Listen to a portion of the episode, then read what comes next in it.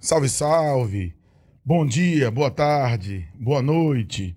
Sejam todos muito bem-vindos ao nosso podcast, o mais sertanejo que você já viu. Aqui não tem chiado, o papo é quente, o papo é reto. A gente fala de coisa muito importante, de coisa interessante.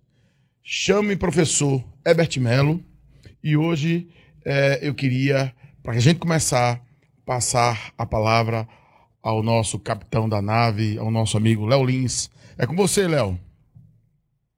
Salve, querido tio Ebert. Mais um episódio aqui. Queria só retificar o que ele falou aqui, que eu não sou o capitão, isso é um detalhe muito importante. Eu sou, no máximo, o imediato, tá certo? Dizer aqui novamente, professor, estamos aqui com mais um convidado para lá de especial. É, no, no, nosso mais novo podcast, nosso convidado de hoje é um cidadão de Cajazeiras, é um filho de Cajazeiras e é um artista. Então, para gente que vinha numa leva de professores, trazemos hoje aqui um artista com maior alegria do mundo. Bem, você que está acompanhando o nosso trabalho, que está acompanhando o nosso canal, que ainda não se inscreveu, não deixe de se inscrever. Toda semana a gente está trazendo um convidado muito especial que vai sempre ter algo muito importante, muito interessante para ser falado. Então, se ainda não está nos seguindo, se ainda não se inscreveu no nosso canal, se não seguiu o nosso Spotify, nosso perfil no Spotify, corre lá e segue. Deixa seu comentário, diz quem você quer ver aqui nos próximos episódios, porque a gente vai sempre estar tá tratando de temáticas muito importantes com pessoas para lá de especiais. Quero agradecer imensamente ao nosso, ao nosso parceiro, a Pizzaria 88 Street, que está aqui fornecendo as pizzas né, e os, os as comidas para os nossos convidados e nossa, nossa equipe dizer para vocês que o contato deles, né, o QR Code para você pedir está aqui de lado. Então não perde tempo e já que a gente vai começar a nossa conversa, pede sua pizza agora, o link também está na descrição e vamos curtir essa conversa com a melhor pizza da cidade, tá certo? Professor Ebert, vamos ao que interessa, né? Vamos lá.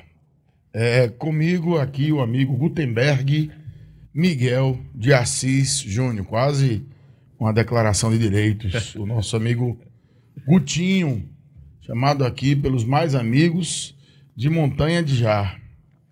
Ele que é artista, compositor, de forma geral, musicista, mas também é um profissional do dia a dia, é um brasileiro comum que vive a sua realidade e sonha com o mundo artístico. É direito e, por que não dizer, a gente tem que acreditar no nosso sonho. É funileiro, é pintor, não deixa de ser artista até na profissão, e iniciou o trabalho com a música, com a arte, aos 16 anos, contando com amigos, contando com pessoas que contribuíram com a sua formação. Então, queria dizer, Guto, mas assim, Guto Gutinho, que foi meu aluno, para quem não sabe, alegria tê-lo aqui ao nosso lado. Dizer que você é muito bem-vindo, é uma satisfação poder fazer esse podcast Seja bem-vindo, meu amigo. Pode falar. Ô, cara, eu agradeço bastante. Estou imensamente feliz de estar aqui lhe revendo, de estar aqui com o Léo, que é um parceiro das antigas também. E é muito massa isso aqui, esse encontro de hoje no Pode Falar, no podcast. Pronto, então nós vamos começar já com a primeira pergunta. Vamos? Eu quero falar sobre música. Gostaria que você nos contasse como foi a sua primeira experiência, quem foi que lhe conduziu, qual instrumento você é, se interessou primeiro e de lá, né? Eu quero até saber o porquê esse nome interessante, Montanha de Já. já, já Até porque eu sei que você gosta de reggae, Oi, mas você gosta de, né, de, de outros estilos certeza, musicais. MPB. E é um dos militantes aqui em Cajazeiras dessa, dessa ideia. É, Herbert, é, meu tio, ele, ele é músico, minha irmã também é música, é, é, é da parte de músico. E Desde cedo ele tocava forró, minha irmã também é do segmento de forró. E aí eu ia para os chamegões da vida aqui em Cajazeiras, vendo meu tio tocar Você é ali. é forrozeiro? Não muito, mas também curto um forrozinho da antiga, mas não é uma coisa que eu vá escutar no dia a dia. Mas eu gosto também. Eu gosto mais de um pop rock, do MPB, de um reggae, que é minha vertente hoje, né? Que eu canto numa banda de reggae, a primeira banda de reggae aqui de Cajazeiras né? É a descendência das tribos. E minha irmã também. E eu ia pra, pra cidade dela e via ela nos shows, é, as gravações de DVDs dela, segmento de forró também, e aquilo me despertava bastante. Eu lembro quando eu era pequeno que eu ia pra igreja, eu ficava batendo assim, a galera tocando ali os louvores e eu batendo, e até que um dia um cara amigo de meu tio chegou e me presenteou com um violão. Quem, quem foi essa figura iluminada? Foi Domingo da Altson. Ele chegou e me presenteou. Eu tava no centro, passando. Ele tava numa antiga loja de livros aqui da cidade. E eu passei por ele. Ele me viu. Ele disse: Vamos ali. Aí eu subi na moto dele. A gente foi lá em ensaio. Ele disse: Escolha um violão. Aí eu escolhi um violão. Ele foi lá e comprou. E aí depois me, me colocaram pra, pra estudar. Inclusive, ali. ele é cantor, né? É, Ele é um cara, eu- ia. local. Meu, meu, meu tio, meu primo, Edgley e Edmar Miguel, que são é, é, minha família, eles vinham pra cá pra fazer a produção dos discos de domingo. E aí eu ia pros ensaios e eu ficava vendo aquilo ali, eu ficava maravilhado e eu gostava daquilo ali.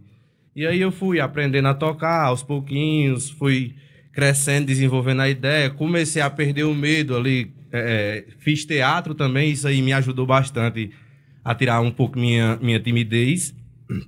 E aos 16 eu comecei ali a, a tocar em barzinhos. Mas, cara, eu adorei essa história.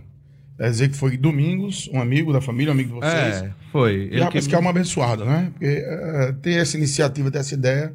Certeza, contribuiu pra- certeza. Ou muito, porque dali eu já tive, já tive contato com o instrumento, né? Eu já tinha pego numa sanfona ali, porque ele é sanfoneiro, né, meu tio? Só que muito pesada, um menininho novo, muito cara, não, sem condições de ter. Então o violão era uma coisa mais acessível. E tem uma coisa, viu, Guto? Léo, a, a, a música, ela tem um, é uma referência que acaba servindo para todos os instrumentos. Então você vai lá, estuda as notas. É uma linguagem, estuda- é né? uma você linguagem. Certeza, certeza. Aí mesmo sendo o violão, para você ir para outros Sabe o que é que eu acho interessante da história de Gutinho? É que provavelmente o, o Domingos, quando presenteou ele com o violão, ele reviveu a ideia de entrar no mundo da música, tá entendendo? Ele, ele, quando você faz esse tipo de, de atitude, você revive a- aquela, tipo, aquele momento novamente, tá entendendo? É a mesma coisa de quando você ensina algo a alguém e aí você vê aquela pessoa desenvolvendo aquela habilidade, tá entendendo? É como se você tivesse aprendido novamente. E aí é tanto bom, tipo assim, é gratificante pra você que recebeu, que ganhou um instrumento, mas eu acredito que também é muito gratificante pra ele, é, meio que ser um padrinho musical teu. tá Certeza, entendendo? certeza. E seria bom perguntar, né? Aí, a ele, quem foi que deu o primeiro instrumento a ele, que ele pode, ele pode ter repetido essa história. Exato, né? exato. Ele pode ter replicado. mais- alguém me deu lá, traz, eu era curioso e tal, e eu vou fazer a mesma coisa. Guto, vamos lá. E o reggae, como é que o reggae entrou na sua vida? O reggae foi, durante um tempo, uma expressão musical muito forte no Brasil. Certeza. Ultimamente, a gente não tem, assim, pelo menos tantos é, é, músicos nessa área, não tem tanta gente militando nessa área, mas o reggae tá vivo, eu sei que ele tá vivo, É, Bertinho, e eu sei que ele tem uma turma Agora, específica. Tem lugares em que o reggae é o, o estilo musical regional. Principal. Como Tá o? Maranhão. Como o Maranhão. Esse O tá, Maranhão. Exato, Maranhão. exato. O reggae, ele, ele foi uma Influência junção... jamaicana já, influência É, sim, sim, do Caribe sim, ali no Maranhão. exato. Sim. É, ele foi criado, assim, podemos dizer, no, no final dos anos de 1960, Isso. tá entendendo? E ele foi a junção de dois estilos, né? O, o- eu não, não recordo agora, deixa eu lembrar aqui. O Rockstage e o Sky, o, o Ska, que foram a junção, a junção, de, a junção desses, desses dois estilos e levam uma, uma levada mais leve, mais lenta, falando de amor, de paz, de resistência, de lutar pelo aquilo que a gente acredita. Tá entendendo? E o reggae entrou na minha vida desde novo, porque foi uma coisa que, pá, escutei Edson Gomes quando eu tinha 13 anos. Um tempo desse eu fui fechar um show pra Edson Gomes. Chorava horrores em cima do Cara, palco. que massa, bicho. Você foi lá Tá fazer. Fui, porém, entretanto, a gente não conseguiu efetuar o evento porque, por conta, vamos dizer assim, do preconceito musical, né? Tava ali muita coisa em cima e foi vetada muita coisa e o Ministério Público acabou o evento antes dele terminar. Assim que Edson Gomes terminou, porque a gente ia fechar o evento, assim que Edson Gomes terminou, eles, pá, acabaram a festa. A gente tava montando nossos instrumentos em cima do palco e o dono do evento, não, não precisa mais e tal. Agora, realmente, é um tipo de preconceito, né, Guto? Porque o reggae é considerado hoje, pela Unesco, patrimônio imaterial da humanidade. É algo que é reconhecido no Fórum Internacional e, de certa forma, o Brasil sofre influência de uma cultura, né, queira ou não queira, carimbenha, ou parte da Jamaica, etc. E é interessante é, fazer a pergunta, é, por que esse preconceito ainda com o reggae? Gutinho vai responder, mas eu também tenho uma teoria. Você quer? Você, quer eu quero fala. escutar primeiro o Gutinho. Vai lá, Guto. Cara, na, na minha concepção, Assim, vem mais. o, o principal nome, me corrija se eu estiver errado, é o Bob Marley.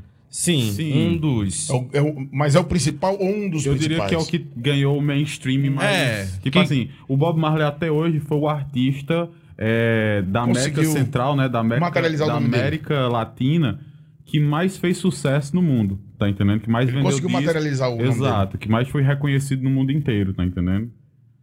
Então vamos lá. E aí, por que esse preconceito, Guto? Cara, é, na minha concepção, vem muito da questão de cool, porque é, é uma música mais é, é, da periferia, tá ligado? Em relação também à maconha, tá entendendo? Que a, a galera tem esse preconceito musical. Ah, você escuta reggae, você fuma maconha. Que E não, é necessariamente, não necessariamente, né? Claro que não, tá ligado? Você pode Edson gostar Gomes do mesmo- estilo musical. Eu sei que ele lhe atrapalhar só para fazer o comentário. O Edson Gomes, mesmo em suas letras, ele aborda várias situações sociais. Vários Certeza. conflitos, inclusive, né, não só da negritude, como também da própria condição social do indivíduo. Ainda mais num país como o nosso, que é extremamente desigual. Tem uma música de Edson Gomes que é Barrados no Baile, que ela diz assim: é, é, ando meio cansado, não desisto. Por várias vezes barrados no baile, mas persisto. Acredito em tudo aquilo que faço, tá ligado? E persisto. Aí tem outra parte que diz: é, uma senhora, quando me vê, ela aperta a bolsa, tá ligado? É o refrão da música. Apertou a bolsa. A branca segurou logo. Quando vê o negão passando com os dreadzão, já que aquele preconceito, tá ligado? É engraçado porque E- e o já- Barrados no Baile, só o comentário para não esquecer, é um sitcom do início dos anos Exato, 90. da TV Globo, né? É, passou na Rede Globo. Falava exatamente de uma geração, né, uma geração americana extremamente é, bem situada, bem abastada, e era um contraponto em relação né, aos jovens, não só dos Estados Unidos, mas como do mundo. Interessante essa música. Eu não sei se ele tirou inspiração de lá, mas Eu acredito que sim, até mesmo porque. porque fez muito sucesso, né? É, e eu acho que são períodos bem próximos, né? Então eu acredito que ele tenha tirado essa Tirou, referência. a música daí. E exatamente, eu concordo com o que o Gutinho falou. Eu acho que o preconceito que o reggae sofre, assim como o rap, tá entendendo? Como o próprio funk, vem muito da origem dele. Porque é uma música que vem da periferia, é uma Exatamente, música feita exatamente. por pessoas periféricas, principalmente, em sua grande maioria, pessoas negras. E essas pessoas, elas estão à margem daquela elite produtora de cultura, tá entendendo? Então, quando a gente pega, é, vamos, vamos colo- colocar assim, quando a gente vê esse tipo de estilo musical nascendo de uma cultura que é dita como uma cultura que é inferior à cultura elite, né? Então a gente vai ter um preconceito, porque esse pessoal vai interpretar como o seu estilo musical não sendo uma cultura e a minha sendo uma cultura. Tá entendendo? Mas aí é, Leonardo, um tipo de imposição. Mas na nossa sociedade, nessa sociedade é, mediatizada que nós temos, é uma série de. con- Massificada. Exato, é uma série de concessões. Porque, por exemplo, para eu tocar o forrozão de plástico que a gente vê hoje, eu vou ter que abrir mão de tocar outras coisas. Tá entendendo? Porque existe. É um só tempo para todo mundo, é um só veículo para todo mundo. Então, se eu for investir em algo, eu vou investir em algo que me gere lucro mais rápido. Exatamente. Eu não quero que Gutinho faça música para fazer as pessoas pensarem. Eu quero que Gutinho faça música para vender show. Tá entendendo? Para que as pessoas vão lá, curtam o show e vão embora para casa, sem questionar.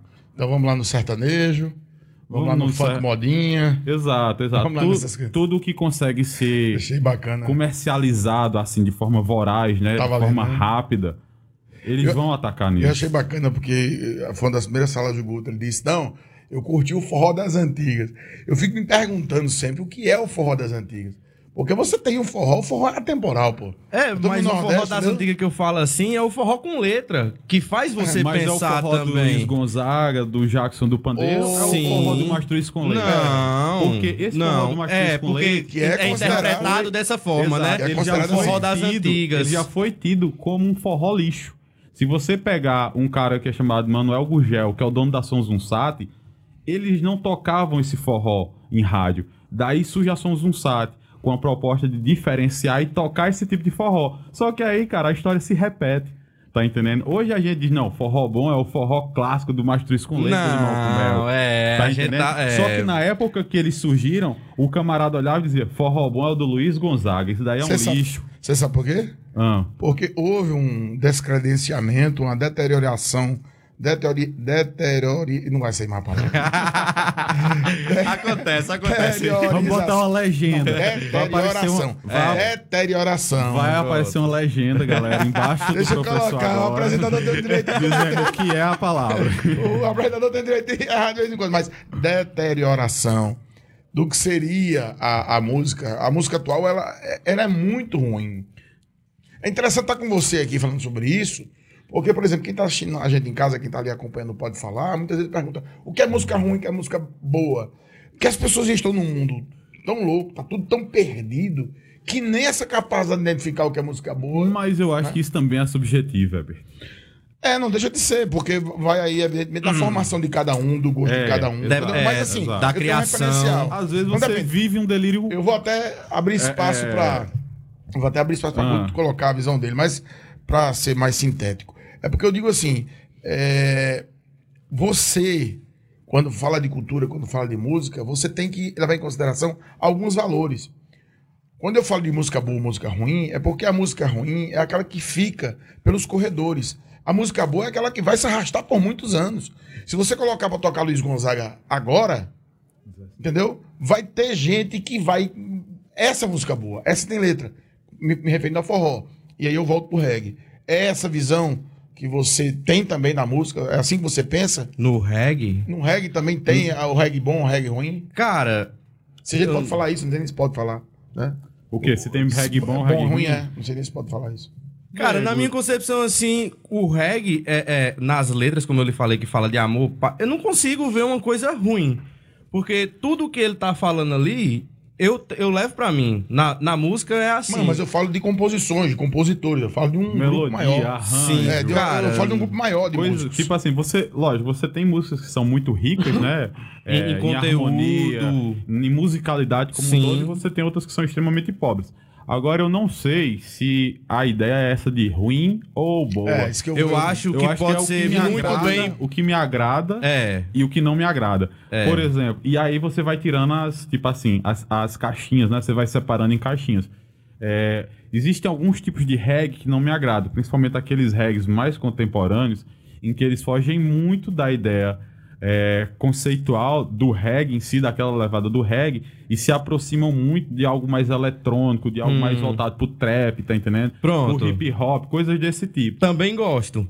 Entendeu? Tá? Exatamente. Então, tipo, pra mim, isso já foge do contexto que Do- a gente, pelo menos que eu busco a musicalidade do reggae, e pra vocês daí é uma reinvenção. Exatamente, é uma maneira de manter o reggae vivo Aham. e atual. Tá? É, um dos filhos de Chico Bob Sainz Marley. manda lembranças. Então, um dos filhos de Bob Marley, o Damian, cara, Exato, é, é já pegado pro is... E eu sou muito, gosto muito, Hip tá ligado? total, né? É, velho? cara, é, é, o Julia, essa galera, ela já vai é, é, melhorando o que o pai dela, o que o pai deles fizer, fizeram, né? E eu, eu acho que não, Herbert. Não, não, não posso denominar se tem um reggae bom ou um reggae ruim. Tem um reggae que talvez não se encaixe, eu não vou gostar de escutar. E tem um reggae que eu escuto todo dia. Entende? E. É porque, assim, deixa eu só fazer a minha e... Sim, colocação. sim, professor. É, Ariano Suassuna, em uma das suas aulas espetáculo, ele começa exatamente falando da banda Calypso, que no Brasil, nos idos dos anos 2000, foi um fenômeno. Uhum. Inclusive, como é que ele coloca que o cara chamou Calypso? É, a Folha de São Paulo, em matéria, coloca que Chimbinha era genial. e aí Ariano Suassuna diz, não, eu não posso gastar aqui um, um adjetivo com esse. é- Era isso que eu queria dizer. Quando eu falo de música boa e música ruim, é nesse aspecto. Porque aí Ariano Suassuna ele vai, vai se referir, por exemplo, à música clássica e, e- e vai se referir também a, a músicas de qualidade. Eu tô entendendo. Então a ideia é construir uma ideia do Mas que você seria acha música que boa. não tem um elitismo aí, não? Aí é que tá, Leonardo. É, Porque é- a música clássica é uma música Aí a gente volta, de elite. aí a entendeu? gente volta para a subjetividade também. Eu entendo que o que Ari- Ariano Suassuna quis dizer é que nós pegamos, é, de certa forma, vulgaridades, é, composições de baixa qualidade, Exatamente. é, músicas caricaturadas ou em estilo próprio para o comercial e transformamos aquilo em uma espécie de mito ou, ou de, né, de, de grandeza ou de expressão que na verdade não tem. É por isso que eu disse. Mas em que relação a esse entendimento, só vou fechar, meu amigo é, a- é o tempo que vai dizer o que é bom e o que é ruim. É a temporalidade. É isso que você lá na frente vai dizer. Tem, ah, eu, eu, eu ouvia muita música no passado que hoje a gente não ouve mais. E às vezes Mas a música boa- sente vergonha. Cara, eu ouço, por exemplo, e, e sem vergonha, eu, eu, eu, eu, por exemplo, cito aqui, eu vou citar aqui, é, o Grande Encontro. O grande, o grande Encontro, gente, é de, de 95, 96. Essa turma se reúne hoje, junta a multidão do mesmo jeito, todo mundo Sabe, canta. agora eu tenho, eu tenho críticas ao grande encontro. Não, só É, foi, eu só adoro. foi um exemplo. Eu adoro também. Só Agora, um por exemplo. exemplo, eu, minha crítica, eles se reuniram novamente e eu fui um show deles em 2018 e assim, são as mesmas músicas. Eu acho que o artista, ele tem por obrigação estar presenteando Mas é porque eu acho que o padrão daquele show são aquelas músicas, Leonardo. Mas aí é que tá, você pega, por exemplo, Tom Zé. É, da época, é mais produzindo. antigo. E Caetano produzindo. Veloso lançou o disco esse ano. Então, tipo assim, existe uma galera que tá há muito tempo produzindo disco e não se repete. Tá entendendo? Em termos de estilo. O, o próprio Caetano Veloso, ele passeia pela Tropicália, ele, né, pelo tropicalismo na época, ele passeou pelo axé, ele passeou pela MPB, ele passeou pela própria eletrônica. Então, tipo assim, você tem um artista extremamente inquieto, que tá sempre produzindo Se coisas novas e se renovando. E aí você para e pensa, é, como é que um artista desse se mantém atual? Dessa forma, produzindo. Guto, já que o papo tá muito bom e a gente tá falando sobre muita coisa, é, as bandas de reggae que lhe influenciaram, os compositores, porque assim, não havia dito, dito anteriormente, é, Edson Gomes é o país comum, mas a gente tem mais gente. Todo e aí eu queria até que conhece, você, assim, explicasse para os nossos ouvintes. Existem aquelas bandas, inclusive, que a gente batia um papo aqui no informal, que você considera mais comerciais, como Nat Roots, não sei, Estado Negra, não sei. Então, quem são? Quem seriam esses, é, é, é, digamos assim, artistas que contribuem com o seu pensamento regueiro? Não que eu não escute Nat Roots, é, é, Planta e Raiz, Maneva, é, é Soldier. São, são, são bandas que, que trazem também a mensagem. Só que foi muito comercializada, tá ligado? Foi, virou muito playboy, playboyzada. E eu já curto mais uma coisa mais resistência, raiz, como ponto de equilíbrio, mato seco. É, é, fo- eu não, não, não curto muito a parte do inglês de música estrangeira, porque eu, eu não sei. Quando eu curto uma parada dessa, vai mais pela levada, pelo ritmo. Depois ali eu paro, procuro a letra, vou ver o que, que ele tá falando. Mas isso, isso é uma coisa que acontece com vocês também, porque, tipo assim, música, na minha opinião, vai muito além da, da letra, né? Do sentido que aquilo ali tá trazendo é real. É muito de você sentir daquele, de, tipo assim, da parte instrumental te agradar, da melodia tocar você, tá entendendo? Você se emocionar com aquilo ali. Pronto, quando, quando levamos pra, pra parte de música estrangeira, é muito por isso. A, a música em si, ela me toca. Tem, às vezes eu escuto uma música que eu choro, entende? E, e a galera pode. Tá chorando por quê? Tá, tá lembrando de alguém? Não, aquilo me tocou, tá ligado? Quando a gente leva pr- pra um lado é, é, é, mais melódico da parada, mais romântico, assim, quando você vai ver a letra do que tá. Tô falando de uma música estrangeira. Cara, pela melodia, você sente o que o cara queria transmitir. Tá entendendo? Isso pra mim é muito massa. Não é. Eu, eu tenho, assim, isso no reggae eu até acredito, mas tem certos estilos que eu não, não boto, eu não, não boto minha mão no fogo por eu isso, tô não. falando da minha verdade. Por exemplo, por exemplo, quando você pega uma música de um hard rock, de um metal rock, tá ligado? De um heavy, é, muitas vezes eles têm um- uma música extremamente agressiva, dan, dan, dan, dan, dan, dan, e é uma letra extremamente tipo, Melódica. melódica, né? É. É, é, muitas vezes introspectiva, Hum. Só um entendendo? ritmo que é mais acelerado. É, porque, tipo, a estética musical pede aquilo, né? Pede aquela guitarra insana, aquela bateria frenética, então... Só que é outro rolê, É, no, no né? reggae é totalmente diferente, porque você sente. É, é, é, é muita questão de energia, tá ligado? É uma coisa muito positiva. Quando você escuta um reggae, você fica em paz. É assim que eu me sinto, tá ligado? Quando eu quero ficar vam- vamos dizer assim, frenético, que eu quero ficar com ódio do mundo, eu boto no meus fones um rap, tá ligado? E vou escutar a letra pesadona, mas não, quando eu tô calmo, tranquilo, que eu quero é, é, é, inspirações, eu já boto uma coisa mais calma, já vou ali na, na minha tranquilidade. Tribo de já.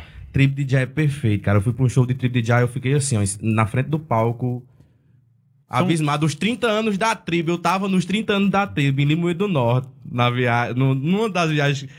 E aí, cara, é muito. Porque eu, eu, eu levo, como eu não tenho nenhuma formação com música, com essas coisas, eu levo o, o- o- um show de reggae, é um estudo de campo pra mim. Porque eu vou ver como é que a parada tá acontecendo pra ver se eu consigo trazer pra cá. Porque como a gente tá no sertão da Paraíba e, e, é, é, o preconceito musical aqui é muito forte, porque nós somos uma banda de reggae, não tem vários lugares aqui onde a gente possa tocar, é mais forró, é, é um pagodinho assim uma vez perdida, o que domina mais é o forró. Então fica muito difícil da gente ingressar na parada, tá ligado? Me diga uma coisa, Filosofia Reggae, que é uma banda composta unicamente por mulheres. Elas conseguem dar conta do recado? Você- Certeza, elas. Oxi, tem uma música. Tem até uma parceira de vocês, que é do Crato, né? A Nazire, que É, a acho, gente com já vocês. fez participações E é um- juntos. Um, grupo de reggae por com três meninas E, de um talento sem igual. e falando da filosofia reggae, elas levam muito dessa vertente também, entende? Eu fui, acho que em 2018, em Souza, pelo Centro Cultural Banco do Nordeste, para um evento da Nazirê. E pra mim, quando eu cheguei e vi aquelas três mulheres cantando em cima do palco, que eu fiquei. A, a gente tava é, é, dentro do teatro, não tava podendo fazer o evento fora, e eu tava em pé. Porque eu não aguentava de tanta energia que, tava, que elas estavam transmitindo, a, a música delas, tá entendendo? Ali passando pra gente. E, cara, depois de um certo tempo, passados-se anos, a Nazirê vem tocar aqui em Cajazeiras. E quem faz uma participação com a Nazirê? Eu. E eu fico muito feliz. Que tá massa, entendendo? cara. Porque, pá, elas são do Você Crato. cantou e tocou? Cantei com elas, eu só cantei. A gente fez uma participação numa música. E aí, porque são três mulheres: são é, Jéssica, Jordânia e a Rani. E aí, nessa participação que elas vieram pra cá, só tava a, a Jordânia e a Rani. E depois, no carnaval, a Rani veio pra cá e a gente fez uma participação também no carnaval muito massa. A- a- no Instagram da Descendentes, vocês sigam aí, arroba Descendentes das Tribos. Vai estar Lógico, na né? descrição né, Certeza. vídeo, logicamente. Que tem lá fazendo participações, a Praça do Carnaval lotada, a galera jogando água pra cima. E eu em cima do palco vendo aquela cena, eu me emociono naquele momento, tá ligado? A, a emoção me segura ali. Tá entendendo? Gutinho, a emoção de estar no palco, pra quem é que é melhor? Pra galera que tá assistindo ou pra tu que tá tocando? Eu acho que pros dois. Antes, antes de, eu, de eu cantar a primeira música, é um nervosismo extremo. Você já fez um material com a gente, você viu como é a parada antes ali. É, o público tá esperando uma coisa massa. O público tá esperando um show legal. Então eu tenho que transmitir aquilo pro público. Então se eu vou fazer um show numa bad, se tô mal, vai sair uma, uma merda. Graças a Deus que isso nunca aconteceu, porque toda vida que eu vou tocar, eu vou no astral, eu vou tocar pra cima, pro público, quando terminar aquele evento, querer outra. Tá entendendo? Show. É, a gente falou de coisa boa até agora. Uhum. Só que aí a gente sabe que, principalmente no mundo da música, nem tudo são flores. Você, além de ser o cantor, e aí também tem uma parte de instrumentista né, dentro da banda, você também é um empresário. Você que fecha os contratos da Descendentes. Sim. E aí, cara, como é? Tipo, o- quando a gente chega no business, como é o business de uma banda de reggae no sertão da Paraíba? É terrível, parceiro. é terrível, a dificuldade imensa. Ó, ó, não, não vai ter nada. É você por você. Se você quiser tocar, você vá.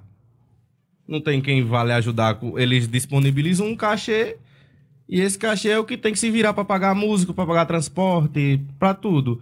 É, uma vez eu fui tocar pelo Centro Cultural e, e eles pagam bem, graças a Deus, pagam um cachê legal. Só que eles pagam só depois que o evento acontece, algum tempo depois, que vai dar baixa e tudo, aquela burocracia completa. E aí, no dia do evento, eu estava sem um tusto no bolso. Tá ligado? Sem um, um centavo no bolso e eu tinha que ir pra Souza de 5 horas da tarde pra passar o som. E o cara que ia comigo no outro carro furou. Então, o que foi? Eu soube três horas da tarde que isso ia acontecer. Eu peguei, liguei, mandei uma mensagem pro grupo, dizendo pra todo mundo se aprontando que a gente ia pra Souza num carro só. E o que foi que eu fiz? Eu saí daqui de Cajazeiras, quatro horas da tarde, deixei uma parte do pessoal lá em Souza, ah, voltei pra cá, peguei outra parte do pessoal, voltei pra Souza, passamos o som, tocamos, fizemos um show em outro lugar, em Souza também, foi uma dobradinha que a gente fez nesse dia. Deu certo. Deu certo, mas olha o rojão. Isso eu levando e trazendo a galera de Souza pra Cajazeiras num carro só. Instrumento, é, produção, quem ia ajudar, músico, todo mundo. Tinha gente até na mala do carro. E quatro horas da manhã eu tava chegando em Cajazeiras. Depois de ter feito esse rolê aí, todinho. Porque pra mim, quem, quem quer faz acontecer. Pronto, você agora chegou onde eu queria. Porque, na verdade, Guto, não é uma experiência do artista Guto, Gutenberg. É a experiência do artista brasileiro de modo geral. Para É, quem não exato. está dentro do circuito, dentro Não do é sistema. só o Gutinho que vive assim. É, Não, assim, né? certeza. Eu tô falando, eu tô falando da, da minha palavra- experi- uma experiência A minha, né? palavra, a palavra marginalidade ou marginal, ela muitas vezes ela, ela é empregada numa- de uma, em uma forma só. Em uma frase só em que o marginal é bandido. Não. Marginal Na é quem cultura que está à está margem do sistema. da sociedade. Por exemplo, No, no seu caso, a margem do sistema musical, a margem do que seria também, né, mas a, eu, eu, a- do artista que chegou lá. Eu caso. também levo pro lado pessoal da questão de, de ser um marginal. Porque eu estou, entre aspas, à margem da- de um padrão social. Eu tenho cabelo grande, eu sou tatuado, eu sou barbudo. E querendo ou não, onde eu chego, como barrados no baile, eu vejo a galera olhando torto, vendo diferente. Tá entendendo? Já cheguei Ele tem um em- barba também, ou também você olhar doutor? Claro que não, tu é branco, porra. Ah. Isso, isso tem que ser levado em consideração também. Não, interessante. a colocação Tá ligado? dele. A questão de coisa. Já Parece cheguei em parece supermercado. Porque, porque Parece impactante para quem está em casa nos É. ouvindo, mas é interessante essa colocação dele. Exato. Porque, assim, é, quem sente na pele é diferente daquele que, apesar de concordar ou ser contra esse tipo de atitude, é não está num local de É, não é a fala. mesma É, coisa, tá não é com mesma você. De, de chegar, já aconteceu comigo de eu chegar em supermercado e o cara, o segurança, chegar perto de mim, olhar o que, que eu tô fazendo, o que, que eu tô mexendo.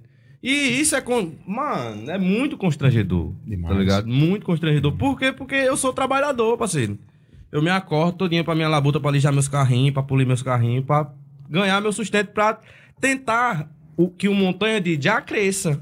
Tá entendendo? Porque A depende banda- de mim. A banda chama-se Montanha de Já? Não, a banda não, a descendência das tribos, mas o Montanha de Já eu tô falando de de questão você. pessoal, Sim, minha. falando de terceira pessoa. né? É, Que o Montanha de Já É. cresça. Não é verdade. E se você não fizer isso, ninguém vai fazer por mim. Ninguém Ninguém, faz. jamais faz. Eu tenho Quer que dizer- dar todo o rolê. e se você fosse um sertanejo, seria mais fácil? Talvez. Se fosse bom, porque você tem que Deixa ser claro bom no tá- que faz, Deixa né? bem claro aí pra quem tá em casa. Pô, não- cara, não é mas uma- você acha mesmo? Você acha que quando Que você... eu me enquadraria no Não, sertanejo? que Não. Você precisa ser bom no que faz pra poder fazer sucesso? O cara lá Essa da... pergunta é interessante. O cara, o cara lá daquele... Sanalama, minha my love. Você acha que ele é bom? Não. Ele tá estourado. É, Muitas verdade. vezes, cara, a gente consome por tabela. Tá entendendo? Porque uma coisa é divertida, às vezes chama a atenção de, de alguém ali, isso- isso viraliza. A gente tá na época da- das viralizações, né? Hoje mais que nunca. E o pior, Léo, até pra quem não gosta, fica na cabeça Aprende. da pessoa. Aprende, cara. Cara, lá na oficina a, a- é, é, passa rádio, eles passam muito essa. Muito, muito. Repetidas vezes, de manhã, de tarde, de noite, a mesma coisa. E, cara, pra você que tá ali ouvindo, escutando aquilo ali, fica na tua cabeça. Tá entendendo?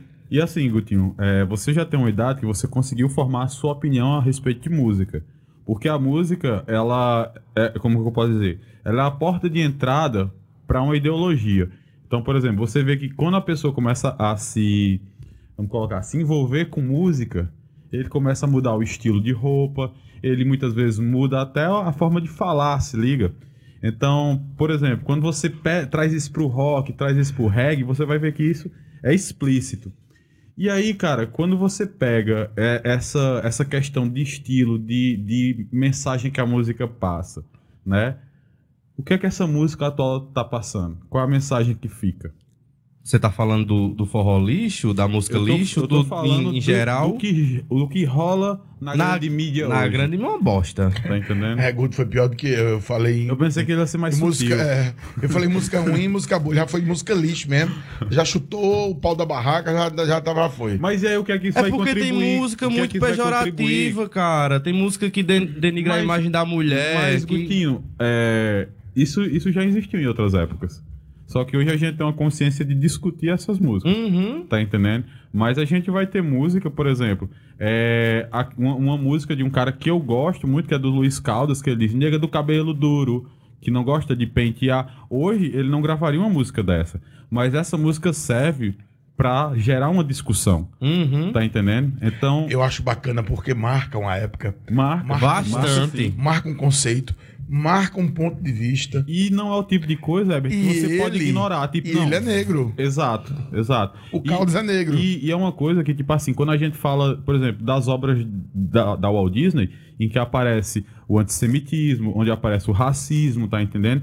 E aí você vai fazer o quê? Você vai fingir que nunca aconteceu ou você vai reproduzir aquilo dali, só que agora com um olhar crítico? Tá entendendo? Como é que você vai lidar com esse material que foi construído? Então, uma, da- uma das questões que eu acho que é muito pertinente da gente observar é exatamente isso. Futuramente as pessoas vão lembrar das músicas que foram feitas agora e como é que elas vão tratar isso, tá entendendo? Porque eu acredito que vai, vão guardar isso. A internet ela não deixa nada se acabar. Não passa Tá nada. Oxi. Então, daqui a tipo, 20 anos a gente vai olhar para as músicas da Anitta, vai olhar para as músicas, para os funks que estão saindo agora, e com que ótica que a gente vai olhar para essa galera? Você liga? Como é que a gente vai refletir a respeito desse período? É da aquela música coisa que você brasileira? falou lá no início do forró das Vocês- antigas, né? Vocês Será? vol- Vocês voltaram para aquilo que eu já havia dito quando Ariano Suassuna fala que Chimbinha era genial. Chimbinha praticamente, praticamente não, desapareceu. A própria Joelma, que tentou carreira solo, hoje não tem a força, a expressividade que teve há um certo tempo. Então, é, é por aí, entendeu? Por isso que eu, é, assim, eu acredito que quando a coisa é boa, mesmo que ela chegue tarde, mesmo que ela chegue depois, nós temos muitos artistas póstumos, artistas que em seu tempo não foram reconhecidos, mas pela qualidade do trabalho, pela capacidade que eles tiveram de Você acha que vale, Herbert? de organizar. É porque, na verdade, é, Leonardo, todo, Você, você to- todo, to- essa ideia de arte, conceito reconhecida, é, um, é, de certa forma efêmero. É como alguém que recebe o nome de uma rua. depois Então, de morto. Depois de morto. É o que eu ia dizer agora. Entendeu? Tem gente que só faz sucesso depois que morre. Então, não, então as coisas, de certa forma, Eu não perdem. As, eu coisas, também não. as coisas perdem sentido. Mas aí não depende da gente. Eu tenho um exemplo bacana que é o, o, o compositor de Esperando na Janela. Do filme Eu, Eu Tô Eles. É o Gil? O, não, é que tá. O Gil, ele é só o intérprete. O Gil interpreta, inclusive, a música não seria a música principal do filme. E, e no Juazeiro contrataram um forrozeiro e eles estavam ensaiando lá um forró para né, a cena do filme. E o forrozeiro pediu um. Né, deixa eu tocar uma música minha aqui e tal, só pra. E, e Gilberto Gil, quando passou lá no, no, no- no set de gravação, que o viu, aqui a música do filme. E ele era o responsável pela trilha, Pela trilha sonora. sonora. Quer dizer, uma música boa daquela, que é uma descoberta. Uhum. A gente tem muitos artistas, muitos músicos assim. O próprio Gutinho, que é um artista, ele pode ter um trabalho assim. Mas não depende só dele. Certeza. É uma série de não. coincidências. Há quem diga que a gente tem que ter trabalho duro, a gente tem que ter persistência e tem que ter sorte. Sem falar que o Gutinho tá no sertão da Paraíba. Então, tipo assim, pra ele que tá aqui é muito mais difícil pra um cara que também na- tá na condição dele, que é marginal, mas que tá no Rio de Janeiro ou em São Paulo. Porque se ele estoura na localidade dele, a projeção dele é nacional. A O produtora. Gutinho, ele tem que estourar na região dele, depois ele vai ter que estourar na macro-região dele, depois ele vai ter que estourar no nosso, no nosso Nordeste, né, na nossa região Nordeste, para depois ele ganhar um cenário nacional. Então, olha o quantas etapas ele tem que vencer para chegar no mainstream nacional, Uhum. tá entendendo? Guto, como anda? Ótima colocação, Leonardo. Como anda o teu trabalho, o trabalho da tua banda? O que é que vocês Hoje. andam trabalhando, desenvolvendo, produzindo? Hoje, hoje, a gente, nessa pandemia, foi, assim, um momento bom pra, pra compor pra parar, porque teve, teve momentos que a gente não podia sair de jeito nenhum, que tinha que ficar trancadinho dentro de casa. E aí o cara não tinha o que fazer, porque minha rotina é muito pesada. Às vezes não tem como. Eu chego em casa e, puf, apago. Tá ligado? E aí parei, consegui compor algumas músicas, a gente gravou essas músicas e aí a gente vai tá tentando soltar, porque a burocracia. Hoje, às vezes, as pessoas dizem que é até mais fácil, como você tava falando, Léo tava falando de Não é estourar. mais fácil? Não, cara. Não A é mais fácil. É muito alta. A concorrência. o meio é mais fácil. O, a de, de chegar ali fazer- na- nas Eu plataformas. vou fazer uma pergunta aos dois. Desenvolva. Eu, depois você terminar, eu quero fazer uma pergunta aos dois. na- nas plataformas do que antigamente, que a gravadora tinha, você tinha que mandar seu material pra gravadora, a gravadora tinha que gostar, se ela gostasse, ela ia regravar. E hoje não, hoje você com seu celularzinho, você grava a parada, bota nas redes sociais, e aí se for uma coisa muito boa, que, que agradar um público muito grande, estoura. Mas nem sempre você tem um celularzinho bom pra fazer uma gravação, nem sempre você tem um local adequado, nem sempre você tem um material para fazer isso. A Descendentes, graças a Deus, é, é, a gente foi construindo passo a passo do que a gente tá, tava aprendendo. A gente começou é, é, é, esse projeto sem um cabo para ensaiar, sem nada, só na cara e na coragem, sem um lugar para ensaiar. E a gente foi trabalhando e o dinheiro do show que a gente pegava, a gente juntava e comprava o material necessário para aquilo ali, do que a gente ia precisar. A gente tá precisando de um cabo, a gente tá precisando de um microfone, de um pedestal. E assim a gente foi juntando e eu consegui, na, na oficina do meu pai tinha um quarto vazio e eu consegui montar um, um, um estúdio pra gente ensaiar, pra gente ter um conforto. Porque era o seguinte, quando começava a- a, os projetos de show que ia ter. Ah, vai ter um show não sei aonde. Aí a gente tinha que ensaiar. Eu começo a trabalhar de 8 horas da manhã e vou até onde o serviço der. E o que, que eu fazia? 6 horas eu acabava meu expediente, tirava todos os carros da oficina, limpava completamente toda a oficina, são 200 metros quadrados, então não é, não é, é piso grosso ainda, então eu tinha que limpar tudo aquilo porque é, iriam convidados a assistir a gente, porque isso seria importante para as pessoas que, que tá vendo, espalhar, né? Boca a boca sempre é importante. E aí eu tinha que fazer tudo isso, Herbert, tá ligado? Sozinho. Então, marcava pra 8 horas. 8 horas eu tava terminando de limpar a oficina pra ir em casa tomar um banho e tava pelo menos social pra ensaiar com a galera. E isso a gente ensaiava até 10, 11 horas da noite e todo mundo ia pra casa feliz. Hoje eu consegui, com- junto com a banda, é, construir um estúdio pra gente ensaiar, botei um ar-condicionadozinho, um carpete, madeira na parede, pra ter um conforto mesmo pra ensaiar.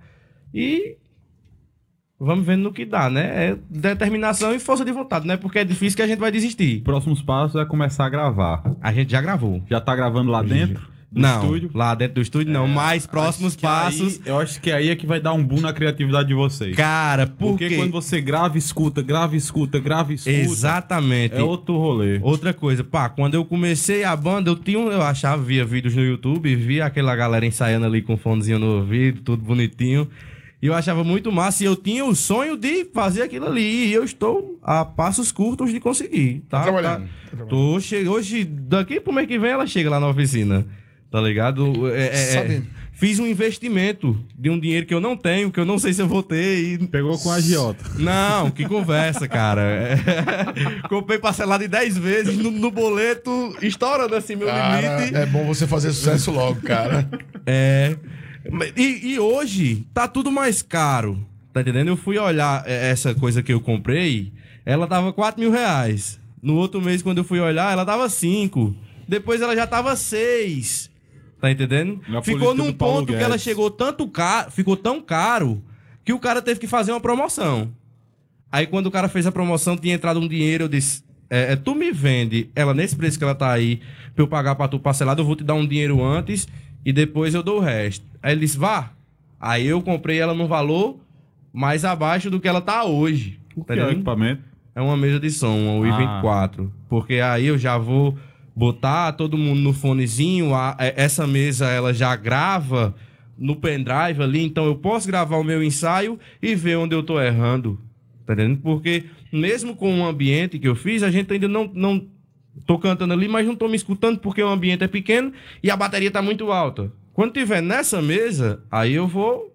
Tá no meu ouvido, baixa mais a bateria, aumenta mais a Eu guitarra. vou fazer duas perguntas.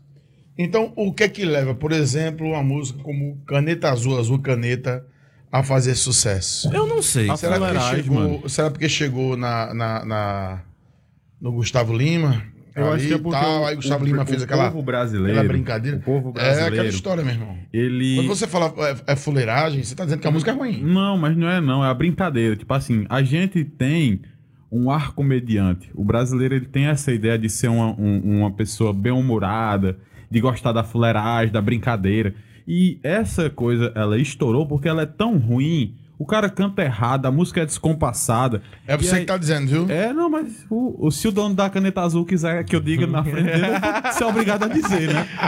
E aí, cara, Você já disse aqui. é, é uma coisa assim tão, tão, tão doida, né? Tipo assim, tão ruim que é engraçado. Você vê um cara cantando em inglês, tipo, ah, na, ni, na, na. tá entendendo? Que ele não, não- ninguém sabe o que é que ele tá falando. E um, um ritmo assim, tipo um brega, mas não é brega, é pior do que brega, tá entendendo? É um Ele negócio cismou assim. com essa música desse cara, né? Mano, na música. Mas isso aqui tá, ela foi o que, tipo, esse cara, antes dessa música, não era nada, não- ninguém conhecia ele. E aí o cara foi alçado a uma, uma categoria de popstar dentro de um mês, tá entendendo? Justamente por conta dessa música. Só que essa ideia da viralidade é porque ela foi muito ruim. Então ela, ela virou uma espécie de piada comunitária. Um meme. Um meme, exato, E, e nas, plata nas plataformas, nas, nas redes digitais, nas redes sociais ali, cara, quando é, a galera posta a música pra tirar onda com alguma coisa. Exato, então muita exato. gente quer tirar uma onda, tá entendendo? Aí essa música aqui, Sorry, Mara, Mima John. Tem um cara que faz. Você gosta faz... dessa música? Não, cara. É mas passa gente- na rádio, É. não tem como. Até E o pra você swing ter- Era, vai. era a minha outra pergunta. Teve um Engraçado, cara- passa isso na rádio não passa a sua música aqui. Por quê? Na Ah. Rádio Centro passa. Ah, A tua passa? Aqui Digo, sim, passa. passa. Ah, Pronto. É, hoje ainda não passa porque ainda tô num processo de, de registrar as músicas para jogar a música no- na- nas plataformas digitais. E isso leva um certo tempo. E também porque eu não divulguei ela para outras pessoas. Eu divulguei aqui para Léo porque é parceiro. Então ele disse: vai, bota tuas músicas aí pra, pra gente passar na rádio. E para mim foi uma honra entregar o meu material, o meu bebê para ele. Inclusive, Pra a ele gente passar. escutou no- nos monitores aqui que, tipo assim, da, que é um, um, um monitor famoso, né? Os monitores da KRK. E é um som, tipo assim, não tem nada o que tirar tem, nem pôr. Tem até clipe, é? O quê? Colocou no monitor, tem clipe. Não, é um monitor de áudio, é um monitor de Ah, referência, né? Mas a gente tem um clipe aí Ah, e tem clipe. Na oficina. Tem- tem- não, não tem um clipe assim com a gente ainda, porque isso vai levar um processo, mas a gente vai fazer. Mas a gente montou, a gente fez uma música contra. Tem como É. ver essa música aí, Leonardo? Não. Tem? Olha aí, mas continue. É, A vocês gente fez. a Eu, música. eu fiz essa música é, contra o governo, contra o que. Aquilo que tá Contra acontecendo. qual governo? Contra esse governo atual. Ah, eu pensei que era o outro governo. É, não, não, Boas, não, cara. não, você, Era o você entendeu o que eu Estados não falei. entendi nada. Cara, você, você, fala, você falou de piadista aí, de não sei o que o Brasil. É, o Brasil gosta muito de piada que botou o Bolsonaro no poder, então. Mas ele foi levado como um fanfarrão. Desde Ele, foi, início, ele é um fanfarrão, Ele foi parceiro. tido como um fanfarrão e muita gente diz: não, eu vou botar ele porque. Tá entendendo? Ele não tá nem aí pra nada. Pior que não tá Entre aspas, um voto de protesto. Pior que tá no Fica. Deram uma de tiririca. Foi. Pior que Tá no Fica. E ficou bastante. Bastante. E tá piorando. mesmo. Oxe, tem como piorar mais. Tá piorando. Aí, Léo tá procurando a música? Co- Como a gente tá com o dono da música aqui, a gente vai poder tocar porque não tem os direitos autorais. então não tem o que o YouTube tomar. é. É porque o YouTube vai lá e toma, né? A gente vai. Quer tocar qual, Gutinho? Muita Trabalho. calma nessa hora. Que foi. O nome da música é Muita Calma é, nessa hora. muita calma nessa hora. É uma música que fala sobre o que tá acontecendo Ah, pra hoje. você gravar um reggae, muita calma nessa hora. E eu misturei Eu um que é o- maracatu com reggae. Meu amigo. é realmente. Salve Chico Sainz aí chegando de novo na, no podcast. Bem, cara, eu acho falar. que eu, eu fui, eu fui São bom, inspirações, cara. eu fui um bom professor pra esse cara, porque, entendeu? Ele não seguiu o Justin Bieber, foi pro lado do Oh, maracatu, graças a Deus, mano. Foi pro lado, né? Do, Mas ele gosta de. K-pop. Não. K-pop. Isso aí é mais de Léo que Você é. gosta, você gosta. Você já- Gosto, não. Você já disse pra mim que dia de domingo de manhã, ao invés de Roberto Carlos, toca K-pop. Nada contra, Cara, nada de contra quem Carlos, gosta. Eu parceiro. Mas Carlos, eu acho que não Ó, é vamos, muito. Vamos lá pra música do Gutovski aqui. Eu pensei na levada e quando mandei a, pro- a proposta pra banda, Aí todo mundo já. Essa, cara, essa música foi uma das, das músicas mais rápidas que a gente conseguiu montar. Já nasceu pronta. Foi, porque. Já nasceu o, pronta. o ritmo eu já ditei no, na composição. Porque eu, eu, eu, quando eu componho, eu componho mais cantarolando. Às vezes vem uma frase, às vezes. muito- Isso foi uma, um- um- uma revolta que eu tava sentindo dentro de mim, vendo as notícias. Que estava, eu compus essa música é, é, em etapas, como as outras também, assim, etapas que eu tô falando em intervalos. Por exemplo, de meio-dia, veio um negócio na minha cabeça e eu tive que martelar. Martelar até sair. Porque se não fizer, aí passa. Perde. Você perde Perde a aquilo ali. inspiração. Hoje teve uma vez, uma das músicas que eu, que eu compus, é, eu tava indo pra oficina e eu tava guiando a moto e a música veio na minha cabeça e eu, pá, comecei a compor. Cheguei na oficina pra trabalhar. Teve insight, você teve insight. Foi, cheguei na oficina pra trabalhar, aí peguei o violão que tava lá dentro, subi pra laje, que lá tem uma laje, sentei pra ir Conheço. embora trabalhar, Gutim. E eu, peraí, vamos com o caminhão em cima da laje. 8 horas da manhã, o sol torando e eu, tcheng, tcheng, tcheng, pra a música sair. E aí ela saiu. Ei, Gutinho. E aí? Cara, é, é, só falar, me perdoe, professor, Leonardo, falar, mas só coisa. Eu, eu queria dar uns parabéns, cara. Eu gostei. moleque é muito. bom, moleque é bom. Cara, Eu muito gostei obrigado. muito, Muito, obrigado. Vou botar, vou botar a vinhetinha das palmas. Não, bacana mesmo, muito boa mesmo, cara. Muito obrigado, cara. Muito obrigado. Que bom que a gente já Ritmo tem. bom, Agora- gostoso de se escutar, letra foda. Tá entendendo? Agora pra você ver. Não deixa nada a desejar diria, em nada. Não, lugar nenhum do mundo. Quem diria que nós em Cajazeiras teríamos né, algo tão bom? Me surpreendeu. Quando, quando eu fui formar a Descendentes, que eu comecei a dizer a proposta para alguns amigos, aí a galera fala, uma banda de reggae no sertão da Paraíba, por que, que tu não bota uma banda de forró? Cara, justamente por isso, porque não tem. É o que eu gosto de escutar. É, Léo não me deixa mentir. É, é, é, gosta de, de eventos, gosta de shows, de reggae. Uma, é, uma vez eu fiz uma excursão pra, pra gente ir e a gente. Foi o quê? Seis horas? De que? De viagem? Sim. Acho por aí, mano. 6 a 7 horas de viagem pra assistir um, um show de uma banda que a gente gosta. Tá ligado? Então foi tem que gostar muito. Foi o em Limoeiro show do Norte. Foi em Limoeiro do Norte. E a banda foi Ponto de Equilíbrio. Foi. Showzaço. Show do caramba. E, é, eu- eu- Energia. e é sem isso que eu igual, procuro trazer pra cá, pra Cara, eu tô Cajazeiras. impressionado e gostei muito. Oh, muito obrigado, cara. Eu agradeço. Fico Muito bom feliz por você ter gostado. Porque... Cara, é, é aquela história. Eu não, não sou músico como você, mas eu gosto de música. Toco um pouco de violão, tal, conheço um pouco de música. Mas a batida é muito boa. Realmente é algo bem diferente, bem original. Tem a pegada do maracatu, tem a pegada do reggae e a letra, cara, é, ela é muito caprichosa pro momento que a gente vive agora. Eu acho que tá faltando, na verdade, no Brasil, gente que faça, pense, produza assim. Porque o Brasil, se você lembrar, há não muito tempo atrás, tínhamos muitos artistas que questionavam tudo, pô. Sim. Você sim, pega sim. um Titã, você pega um, um Legião Urbana, cada um no seu tempo, você pega. Vo- Você pega um, um Titãs da Vida que tem uma música na década de 80 chamada Igreja, que, tipo assim, num período muito forte ainda da ditadura, né? Tava no finalzinho ali, na década de 80, no início da década de 80. Mas tem toda a questão da ditadura, tem a questão do catolicismo do Brasil, e os caras falam, tocavam música dizendo, eu não gosto de padre, eu não gosto de madre, eu não digo amém, tá entendendo? Então, tipo, você vê que A contestação tava ali. contestação estava ali, É. né? Tipo assim, tava... E, e nos dias de hoje a gente encontra ainda uma parada como essa como Totonho, né? Tu, tu- tu escutou? É, é, Totonho tem uma música que fala tem mais igreja do que supermercado. Tem muito mais igreja do que supermercado. Porque ficou muito saturado. Mano, quando você vai lá atrás, que você pega por registros bíblicos. É, é, é. Eu não sou Tem esse muito cara... mais pastor do que fiel. mas, fazer mas mais. o, ramo, o ramo é bom. É, mas eu, eu tô falando quando você pega lá o garoto Jesus, que chegou no templo tacando terror e dizendo: essa porra não é pra ser comércio, é pra, pra falar da casa do pai. É verdade. Aí a galera vai e faz o quê? Mano, eu vejo igreja aí que o cara passa com um carro dentro da igreja pra, pra pessoa passar a mão, assim. Passar o terno.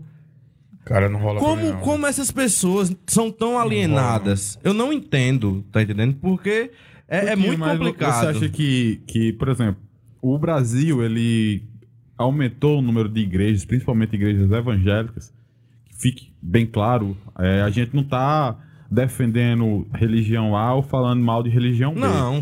O que a gente está colocando são fatos. O número de igrejas evangélicas no Brasil nos últimos anos, ela está aumentando, ela vem aumentando. A católica ela meio que estabilizou e tá aí perdendo fiéis, porque eles não estão conseguindo acompanhar a linguagem que mudou. A linguagem de reter esses É, fiéis. e eu não vou pedir perdão, não, porque a boa igreja ela não tem que utilizar a carapuça. Isso. E aí quando você é pega, um Herbert, método um período cara, de Exato. enganar mesmo. Uhum. Quando você pega um período como esses últimos, sei lá, 5, 6 anos que a gente tá vivendo, em que o poder aquisitivo tá caindo, em que as pessoas estão ficando extremamente endividadas, em que estão começando a passar fome, na miséria. Cara, quando uma pessoa entra num ambiente, aquele ambiente dá apoio, quando essa pessoa encontra um lugar ali pra se colocar, aquilo dali mexe com a cabeça deles. Já, É. Tá já imaginou que eles têm um programa à noite? eu Fala acho que eu te fantástico, Eu acho escuto. fantástico, velho. Tá Até o nome é fantástico. Exato. É esse aí. Exato, porque ele pega Cara, você tá ali exatamente numa deprê, num problema do tamanho do mundo. Fudido. Aí você liga, tá, você liga, é, aí você liga e tem lá, fala que eu te escuto, cara. Exato, é Entendeu? uma mão que tá se estendendo ali pra você e você só quer aquilo ali. E aí pra você sequestrar, e aqui eu coloco sequestrar com muitas aspas, que fique claro pros nossos ouvintes, é muito mais fácil de você sequestrar aquela mente pro teu objetivo, se liga? Quando é, é, eu vejo assim, vamos dizer assim, eu vejo quando aquela mente é fraca. Porque Mas aí, assim. Gutinho, se você tá num período de fragilidade, eu acho que fica muito complexo da gente dizer o que é uma mente fraca quando você tá numa situação Guto, muito ruim. Fala, tio. Você tem um povo que ele, você mesmo fala, você usou suas palavras. Um povo que elegeu quem elegeu, você acha que não é um povo de mente fraca, Certeza. não é? Eu acho que nem. Olha, antes da política. Antes da política, a galera disse, dissesse assim: é, eu voto em Bolsonaro, democracia. Eu sou democrático, né? Cada um sua opinião. Mas depois da política, depois do cenário que vivemos hoje, é, quem vota em Bolsonaro pra mim é mau caráter. Mas daí era uma tragédia anunciada. Não, de desde o 30 início, um anos. cara que Não, foi é deputado porque- não sei quantos anos, que nunca É fez nada. Guto, é porque Guto tá falando assim, ele tá falando da, da autoanálise. Uhum. É um tipo de anamnese. É Ah. o seguinte, você votou no cara Ah. por N motivos. Porque você comeu a narrativa, porque você foi trouxa, porque você foi manipulado, porque você era o tio do zap, ou sei lá o motivo que você. Porque você quer votar mesmo. Mas depois de, um- de- de três anos de, de- de- de- de tragédia, de ministro roubando, de um governo chafurdando na corrupção, da Você família tá todo defendendo tipo um problema de caráter. denúncia. É Certeza. que ele E tá pra- na minha não, opinião. também, também concordo. Batemos Na hoje, minha cara, opinião. Agora me diga uma mil, coisa. Batemos hoje 600 mil mortos. Me diga uma coisa. 600 mil mortos. A questão da autorreflexão é muito importante. E a questão do meia-culpa do PT, que ainda não rolou, que a gente tá esperando até hoje. E nem vai rolar. Nem vai rolar. E nem vai rolar. E aí, o que é que a Aqui, gente quando a gente fala, do Bolsonaro, a gente sobre tá isso? dizendo o PT tem culpa direta e indireta pela eleição do Bolsonaro. Isso é um fato. Agora, aquela história, você colocou isso hoje à noite. Acho que foi, é, enfim, no outro, no outro momento. Do, do, do- do- da questão do, não ser tão ruim. Né? Do, menos pior. do menos pior, né? Que expressão É. é complicada. Mas aí, cara, aquela história, se correr o bicho pega. Se ficar o bicho como? E aí? Tu vai pra que lado? Tu vai pra aquele que deixa você comer um pedaço de carne, pelo por enquanto? A sociedade brasileira não tá preparada pra uma mudança mais radical, cara. Quando eu falei é, é, pro amigo mais cedo sobre projeto de nação, é isso. O Brasil não tem. Deus me Esperamos livre. salvadores da pátria. Eles não existem, não. Deus me livre que isso aconteça, mas pode correr o grande risco dele se eleger de novo. Porque a galera vai ficar. difícil. Eu também, eu também Eu, eu que- não quero que isso aconteça, mas era, era, era impossível um cara que não debateu, não foi pra nenhum debate, chegava só pra xingar, chegava, não, não fazia nada e foi Você eleito. a expressão da tempestade perfeita? Ou melhor, Quanto melhor, pior. ou melhor, vamos colocar da seguinte forma: não tem dia, não tem o dia que dá tudo errado. Acho que Tem foi no dia- dia da eleição. Pois é, tem dia que dá tudo errado, cara. Tem dia que você. Rapaz, tem, tem dia, não tem jeito, entendeu? Então a conjuntura da época era essa. Havia um movimento antipetismo, um movimento contra a esquerda, um, um movimento que, assim, as forças é, é, da elite brasileira se uniram em prol de um projeto só, que era eleger a substituição né, do, do projeto de poder do, do PT. O Alckmin não, não, não, não, não conseguiu fazer. Então, então Acontecer. o PT, ele tem um É, projeto de Bolsonaro governo ele apresenta-se tem um projeto de, de poder? Não, eu não posso dizer que o PT tenha projeto mais para o Brasil. Eu acho que o projeto que o, o- pelo menos eu que sou da velha guarda, o projeto que se esperava, né, que o PT implantasse no Brasil, ele não implantou. Por isso que eu discuto muito com os meus amigos. Quando eles, ah, porque você é esquerdista, é como não. Ele coloca imediatamente assumir o governo, ele coloca um, um dos maiores líderes dos banqueiros no Brasil, que é o Meirelles. O Meirelles, ele vai fazer uma política neoliberal. Agora, aquela história, o que sobrava da economia brasileira, o PT deu como esmola. É, essa é uma visão bem simplória do que a gente pode falar sobre esse assunto agora. Então, o PT é, surfou nessa onda. Eu vou aqui, entendeu? Aqui dar um poder de, de, de compra ao brasileiro, vou melhorar uma coisinha aqui, outra ali, fazendo aqui aos poucos, para não desagradar a elite. Porque se desagradar a elite, o Brasil nunca evoluiu tanto na lei ou nas leis contra crime de colarinho branco. Olha o que aconteceu com o PT. Foi Juiz, embargador, promotor, Léo, não, não tinha um aumento, que eram esses aumentos que vieram agora. Existe no Brasil um projeto de caixas também, muito parecido com a Índia. Aí só que com outro nome. ódio. Entendeu? E- aí criou-se a elite do ódio. Aí Bolsonaro cai de paraquedas ali, inventa uma fakeada, cria-se uma comoção, entendeu? Prende-se um presidente é, com suspeitas agora infundadas ou improvadas de corrupção. Foi tudo para ser eleito. Eu não consigo condenar, eu não consigo encontrar de forma alguma uma justificativa mais plausível para a situação. Foi uma fatalidade. Agora há um ponto positivo. Inclusive para você que criou uma música de contestação, que só pode nascer por sua indignação. O Brasil está testando a sua democracia. Porque agora o outro lado não vai poder dizer que não teve a direita no poder. Exato, Eles vão dizer o que agora? exato. É. Vocês chegaram ao poder, destruíram, Fizeram- o, poder de destruíram o poder de compra do, do brasileiro, destruíram o país, roubaram, meteram a mão, política meteram a que eles utilizaram foi uma política neoliberal até o pescoço. Até agora, Cara. cara, rasgaram o Brasil, Eu- lapidaram o Brasil. Braçada. Eu, eu, eu cresci, meu irmão, comendo quitute, mortadela, sardinha, Fiambre. ovo. É, é, fiambre. É, porque eu conheço como. e depois de um certo tempo, cara, a gente conseguiu comprar uma casa. A gente conseguiu comer bem. Todo dia a gente podia é, é, escolher a carne que a gente ia Por comer. isso essa indignação. Por, a, a, a, gente podia escolher a carne que a gente ia comer. E hoje minha mãe olhou pra mim e disse, Gutinho, a gente tá voltando aos velhos tempos que a gente comia quitute e ovo. É, E é, fiambre e ovo. E E agradeço. agradeça porque ainda tem, porque tem. Eu vi, eu vi um post esses dias assim. Osso, quatro reais. Não é dado, é vendido. Cara, a galera tá vendendo osso. Antigamente eu pegava osso pra dar pra meus animais, Deu pra meu notícia cachorro. hoje no meu jornal diário, eu dei notícia hoje no, no De jornal. coração partido. Carcaça de peixe, que é, que é a carniça da carniça. Exato. Estão vendendo no Brasil. A cesta, a cesta não. A dois reais a pacote, bandeja. a, carca, a bandeja de Exato. carcaça de peixe. Nós vimos agora, antes de começarmos o programa, aqui na frente do, do, do- da SA Comunicações, o cidadão pedindo. O Leonardo levou aqui, é, agradecemos a 88 Street. Street. Inclusive, pizza muito É, gostosa, viu? O cara, o cara, Gutinho. o cara meteu a mão e comeu, cara. Especial. O cara meteu a mão e comeu fome, cara. Fome, fome, muita fome. E aí. Voltar pro nosso assunto, porque senão a gente perde. Mas É. termina seu comentário, vai lá. E aí, que eu vou dizer? Não, vamos, vamos passar. porque vamos. eu ia perguntar o seguinte: e aí, onde o reggae pode ajudar nisso? Com isso? Com isso. A, a, a ideologia, a ideia de. de que- é porque a galera, assim, como preconceito, tal, reggae é coisa de tal, pá. Não vai e não estoura, não vai e não escuta, mas tem uma conscientização pra galera. A galera tem que entender que isso aí é o que realmente tava acontecendo acho- no eu acho momento. que nem que se não conscientizar, Gutinho, mas pelo menos que se criar um, um vermezinho ali dentro da cabeça dele, remoendo, tá entendendo? Dizendo, tipo, pra surgir a discussão, eu acho que você já vai ter cumprido um papel muito importante. Certeza. Tá e Olha, graças a Deus o público é, voltado pra gente gostou bastante. Isso é uma coisa, Gutinho, que, eu, Repostou. que eu queria que você falasse, pô. É, a gente tem Cajazeiras. Professor, eu vou passar na sua frente. A gente, tem, a gente tem Cajazeiras, a ideia de que Cajazeiras é o quê? A cidade que ensinou a Paraíba a ler, é terra de Uhum. cultura, é terra de artistas, isso e aquilo outro, e ppp e papapá. E aí, cara, a pergunta, Gutinho, é como é que o público cajazeirense lida com. Lógico, você, você tá falando para um público muito específico, né? Que é aquela galera. Que é aquela galera mais do.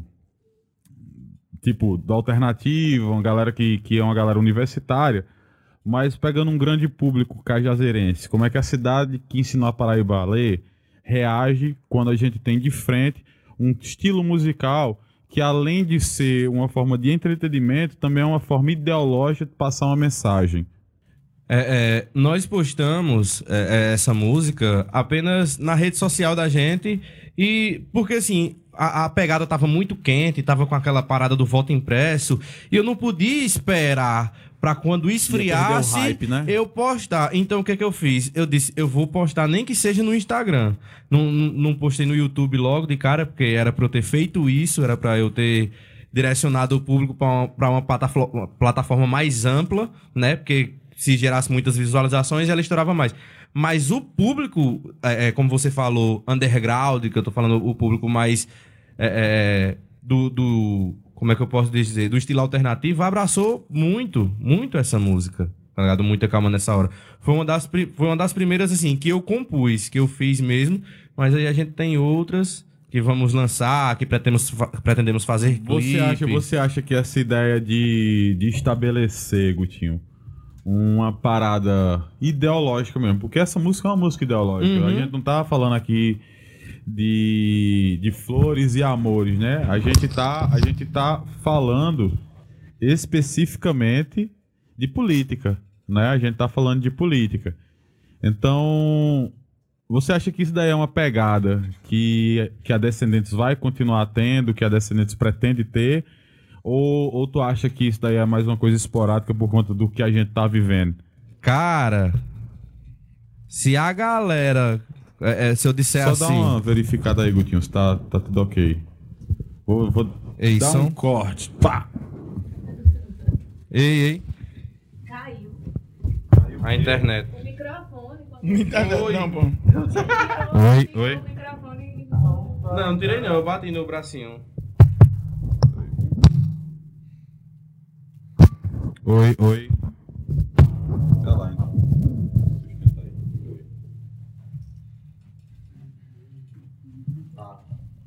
Ei, som. Aí. Desligou o microfone do cara, velho. Ele não quer que eu fale, não. O podcast pode falar, ele, Eu- ele eu- censura eu- você. Agora, agora, agora não é mais pode falar, não. Pode Bolsonaro. censurar. É. Vota em Bolsonaro. É. Gutinho, você está no pode censurar. Fala. Fala. É, Léo, como é que eu tava, como eu estava dizendo, se a galera cagar o pau, a gente não importa quem esteja no poder. Se tiver fazendo merda, a gente vai fazer música contra aquilo, tá entendendo? Contra o que está se passando. Então lidar com política é uma ideologia da banda, Claro. Não é? Claro. E não deixa de ser um registro, Leonardo. O Titãs tem uma música que eu gosto muito, que ela se encaixa, inclusive, com o momento atual. Se o Brasil vive. Né, Qual que é a música? o Brasil é cíclico, né? Vai e volta a mesma mercadoria. É. Comida. Sim. Bebida é água, comida é pasto. Você tem sede de quê? A gente não quer só comida. A gente É. quer comida, diversão e arte. outra música também deles, que Titãs é foda, né, mano? Uhum. Mas o Pulso. Ainda pulsa. Tome-lhe doença. É. Tome-lhe doença. Tome-lhe É. Covid. Outra é mudando Raul, né? Nós não vamos pagar nada. O Ouro do- quintal. ouro do é, tolo. mano. A música de contestação, ela é sempre muito bem-vinda. E ela se ela- torna música atemporal, cara, porque ela é um registro histórico. Uhum, do Tá que entendendo? aconteceu Exato, naquele momento. Exato, serve pra que a população perceba e não cometa os mesmos Ela erros. pode não ser uma música comercial, mas é uma música que vai lhe criar uma ideia do que se passou naquela época. Pronto, tem uma música, tem uma música dos, dos Titãs chamada Dando, Dando Nome aos Bois, tá ligado? Em que ele vai falar o nome dessas personalidades.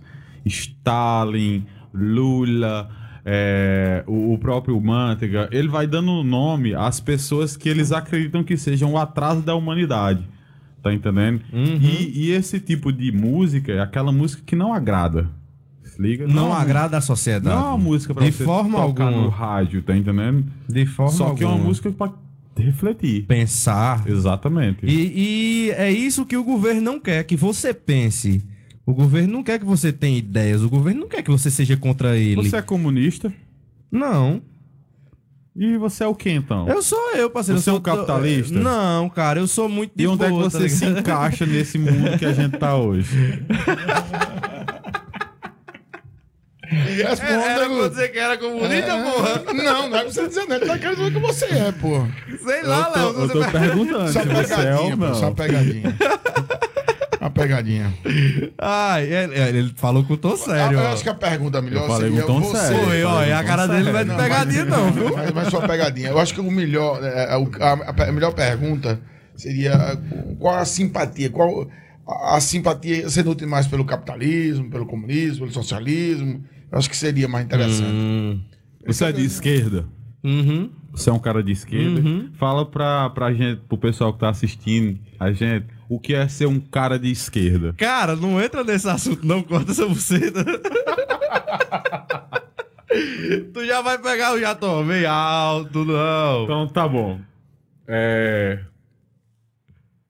Tá, Gutinho, você, é, você é um cara. Você é um cara de esquerda. Isso aí é uma, eu acredito que não seja uma coisa assim de, de Cara, eu sou, eu sou um cara, eu acho que é a favor do meu bolso, da, da sociedade que precisa, tá entendendo? Porque eu cresci sendo pobre, tá ligado?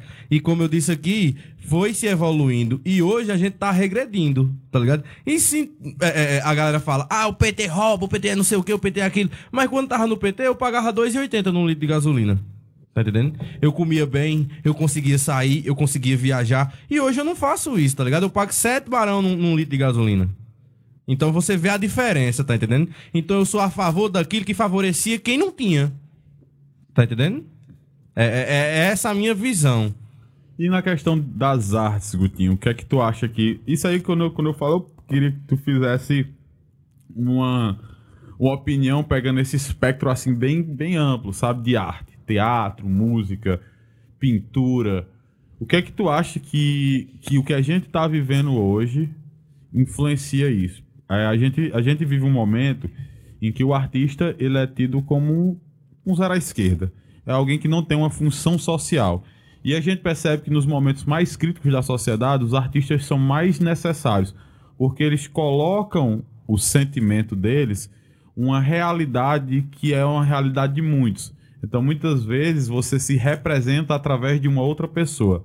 E aí, qual é a tua opinião a respeito do papel do artista quando a gente chega nesse ponto?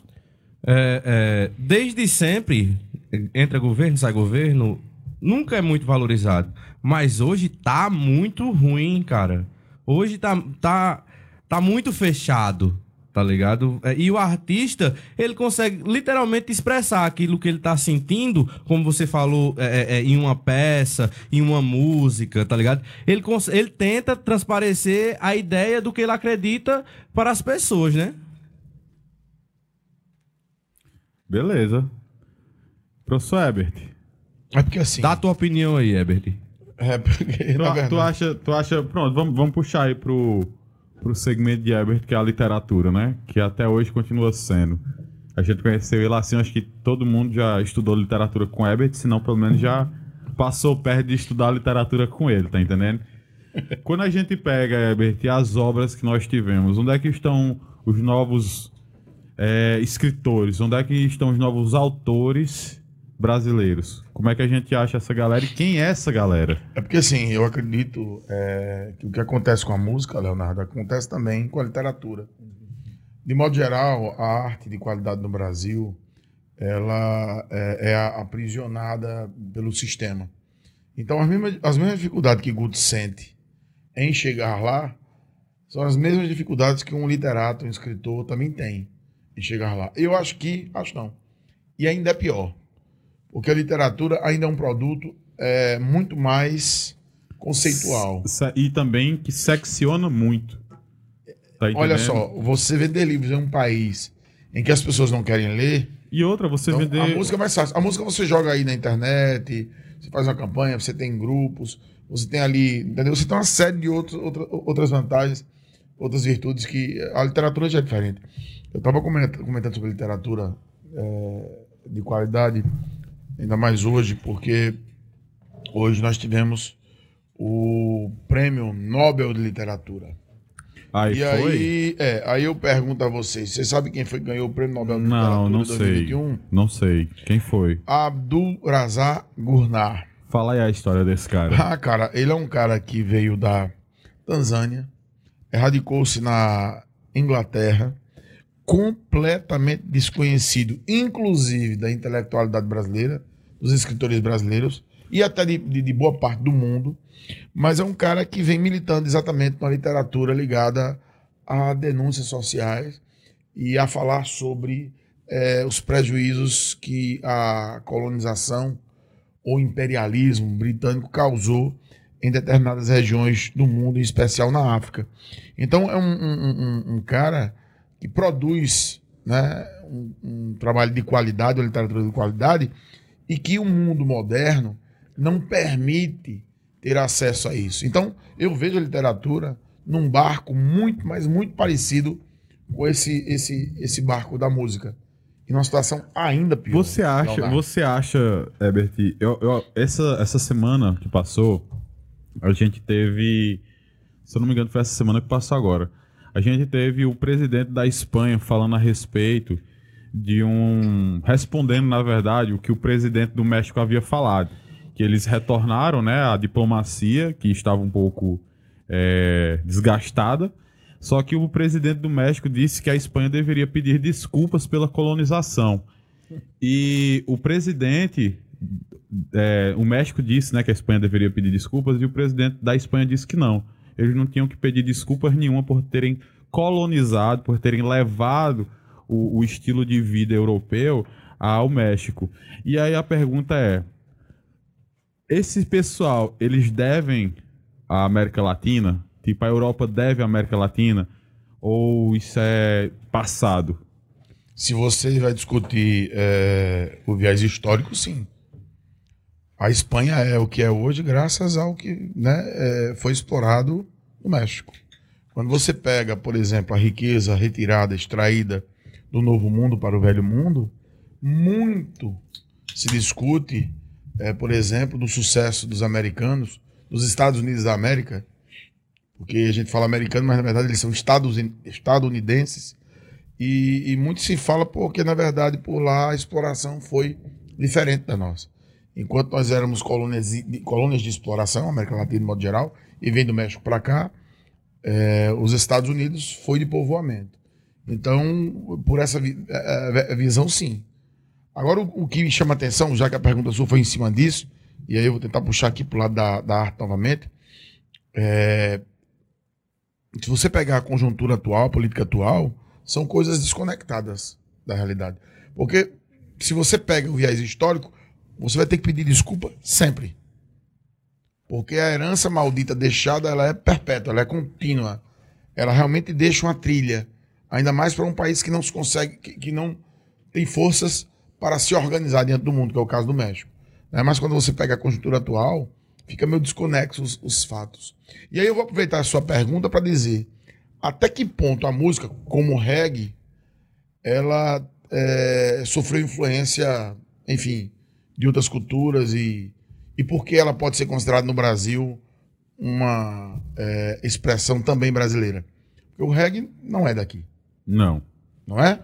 E aí, Guto, o que, é que você me diz? Já que você milita nessa área e defende essa visão. Perdeu a linha de raciocínio? Porque assim, quando você fala de música brasileira, a gente vai lembrar de quê? Samba, MPB e outras expressões. O reggae, aí tem o samba reggae e outras misturas. Tem, claro Pois que é. tem. E aí? é. Mas vale Não seria- salientar que o samba reggae é uma parada diferente de reggae. Aham. Mas- não, mas eu Totalmente. Eu tô falando reggae. assim, tem uma pessoas- matriz Mas eu quero muito reggae. mais voltada pra África do que pra Jamaica. Pronto, mas eu quero reggae. É, que é, ponto isso então seria, de certa forma, um tipo de influência estrangeira ou apropriação cultural? É. É, é, você traz pra cá, pro Brasil, e quando você traz pra cá, que você é, é, começa a, a desmistificar, assim, a desbravar o conteúdo, o- o- a música, e você vai misturando com outros estilos. Por exemplo, a, a Ponto de Equilíbrio pega uma música que é um samba e transforma num reggae, mas continua tendo samba. Tá entendendo? E isso é muito interessante. Isso É- seria é- uma brasileiração do reggae? Sim. Sim, eu acredito que sim. Eu acredito quando você pega é, é, é, músicas da MPB é, é, e, e trocam a pegada. Por exemplo, o reggae não tem nada a ver com maracatu. Tá? É outro estilo totalmente diferente. Mas nessa música aí, Muita Calma Nessa Hora, eu tentei fazer uma junção que deu certo. Então foi uma renovação do estilo. Concorda? Sim, Gutinho. Inclusive, o que você fez é uma parada louvável, chama-se hibridismo cultural. Então, Você tá fazendo misturas de cultura. então E é, isso é uma forma de manter a cultura viva. É uma É. das formas, tá entendendo? Porque a gente tem que entender que filmar uma parada, tipo assim, ah, Gutinho vai filmar, gravar um CD de reggae clássico, vai filmar os cantores de reggae clássico. Cara, isso no máximo vai pro museu, mas não vai manter essa cultura viva. O que vai manter a cultura viva são as pessoas praticarem ela. E renovarem. E Tá renovarem, entendendo? né? Exato, exato. Então, esse tipo de coisa que você tá fazendo é justamente dar manutenção à cultura do reggae no Brasil. Tá entendendo? Agora, isso também é um ponto para ser discutido. É, por que, que você tá produzindo reggae, que é um- uma expressão artística fora do nosso contexto, e você não tá produzindo músicas como o próprio maracatu, como o coco, como a embolada, tá entendendo? É, o, que é que, o que é que motiva o artista Montanha de Já a produzir uma parada que é fora do teu contexto geográfico e social, tá entendendo? E não produzir uma coisa que tá tão próxima sua. É, eu, é, eu vi a necessidade disso aqui. Porque não tem nem aqui, nem na região. Por exemplo, o mais próximo que eu conheço são as meninas da Nazirê, no Crato. E ainda assim são 100 quilômetros de distância. Então ainda não tem muita acessibilidade, porque não é todo mundo. Como é que a gente vai pra, vamos dizer, tem um show da Nazirê lá, como é que vai todo mundo?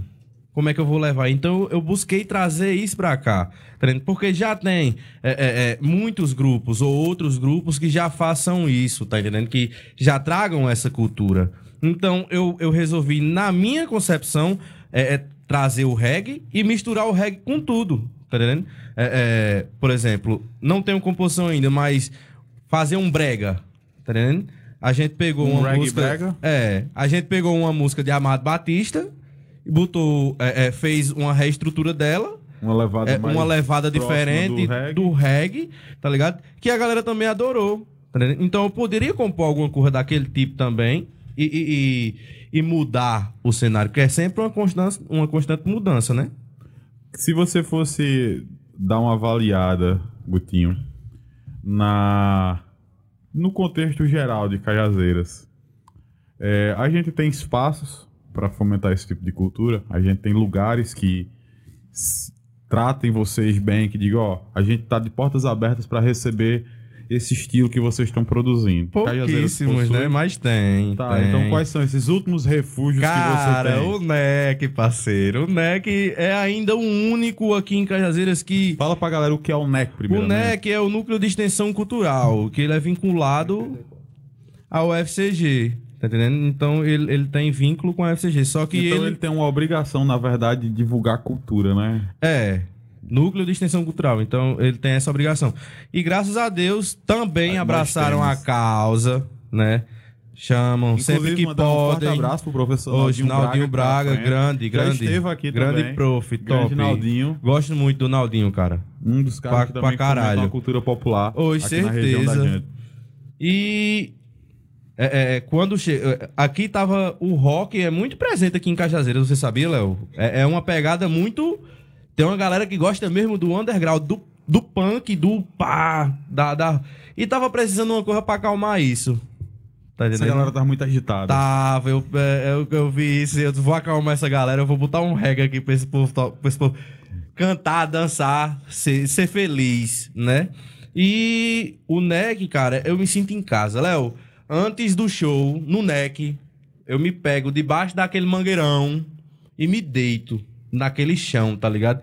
Umas 6, 7 horas da noite, tá montando o som ali, eu tô ali, ó, deitado com os olhos fechados, imaginando tudo que vai acontecer depois, recebendo a energia do lugar, porque aquele lugar é muito massa, tá ligado? E é, é o único ainda que abraça esse lado eh, cultural alternativo, tá entendendo? Porque muito forró, as casas de show. Uma vez eu fui numa certa casa de show aqui, falei com um cara pra, pra ver se contratava a gente, ele disse, Gutinho, leva mal não, mano, mas aí só toca sertanejo de forró, não vai rolar tá ligado? Eu sei que se eu colocasse é, é, é, o meu trabalho ali dentro, muito, é porque o reggae, é, é, muitas pessoas gostam, tá ligado? Não é uma coisa que você vê ali, todo mundo, é, pessoas gostam de forró, mas também gostam de reggae, tá ligado? E se botasse ali e visse o, o trabalho como seria, desse a oportunidade, né? eles viriam que se- é, eles iam ver que, que é totalmente diferente do que eles pensam. Tá? Mas não, eles fecham num segmento que é o segmento que dá certo, que é o segmento que vai. Ele tem certeza que ele vai, no final da noite, ele vai contar dinheiro. Não vai faltar dinheiro. Tá já, entendendo? já passou pela cabeça do Gutim fazer um reggae mais comercial, no estilo que você tava falando aqui, tipo Native Roots, Cidade Negra. Cara, claro que sim, né? E Você, aí? você tá na mídia ali, é, é- é importante para que você cresça, para que seu projeto cresça. Porque se você só ficar batendo como essa música, Muita Calma na Senhora, que é uma, uma questão de, de ideologia política, você Mas não vai você sair que do Você canto. vai estar se vendendo pro sistema, não? É. Você. Sim, cara. Acho que sim. Gutinho, eu tenho, eu tenho Mas um, e eu aí, tenho um Léo? pensamento. Eu tenho E aí, Léo? Pronto, É, é, Vou é. lhe falar agora. Eu tenho um pensamento que é o seguinte: tá rolando uma música, o sistema, né? Pelo menos como eu encaro. Tá rolando uma música. Eu não quero dançar essa música, mas eu também não posso ficar parado.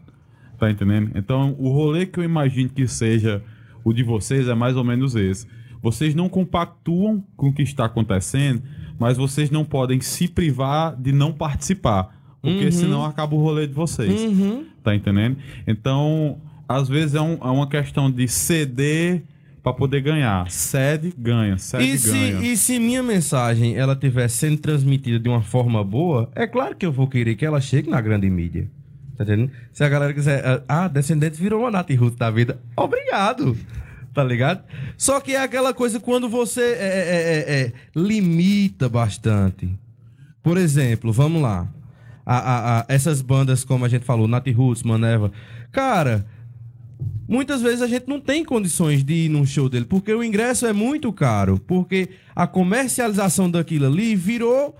Eu não quero, eu não vou mentir pra você. Eu quero que chegue, mas também não quero que seja uma coisa que é, as pessoas que não tenham acesso. a- eu quero que as pessoas tenham acesso à cultura. Pronto, você Essa sabe- é a Você verdade, sabe tá uma ligado? pessoa que, que já falou muito próximo do que você tá dizendo, só que não cedeu? O Mano Brown. Ele fala que a música que ele produzia não era a música pra galera que tá fora da quebrada. É a música pra galera que tá na quebrada. Tá entendendo?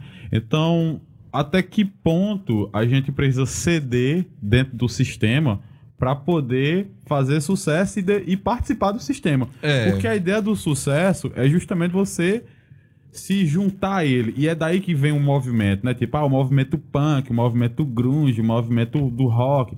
É tipo assim, é uma parada que começa totalmente outside, né? Tipo, ah, a galera do punk ali Fora. fora, totalmente fora do sistema. E aí o capitalismo selvagem do jeito que é, pega aquilo, absorve, regurgita uma parada extremamente comercial. Aí surge um movimento musical. Tá entendendo? Então muitas vezes é uma ideia de você se jun... falar mal do sistema, se juntar a ele e compactuar depois. Deixa eu, deixa eu tentar agregar valor aí às colocações Leonardo. Ô, professor, o senhor é sempre pertinente. Porque, é, não, porque é o seguinte, necessariamente para você fazer música boa, ela não tem que sempre falar mal do sistema. Música boa, letra boa, poesia boa, ela, ela se apresenta nas mais variadas nuances, nas, nas mais variadas facetas. Eu acredito que o reggae tem espaço para vários questionamentos, e não apenas o de questionamento. Então eu acredito assim, que não é. não- eu acho muito simples. Você diz, ah, fez uma música ali, uma, uma balada mais simples, uma coisa mais. Que seja até sentimental. Não é se vender pro sistema. Se vender pro sistema, entendo eu, é quando você faz uma música ruim mesmo.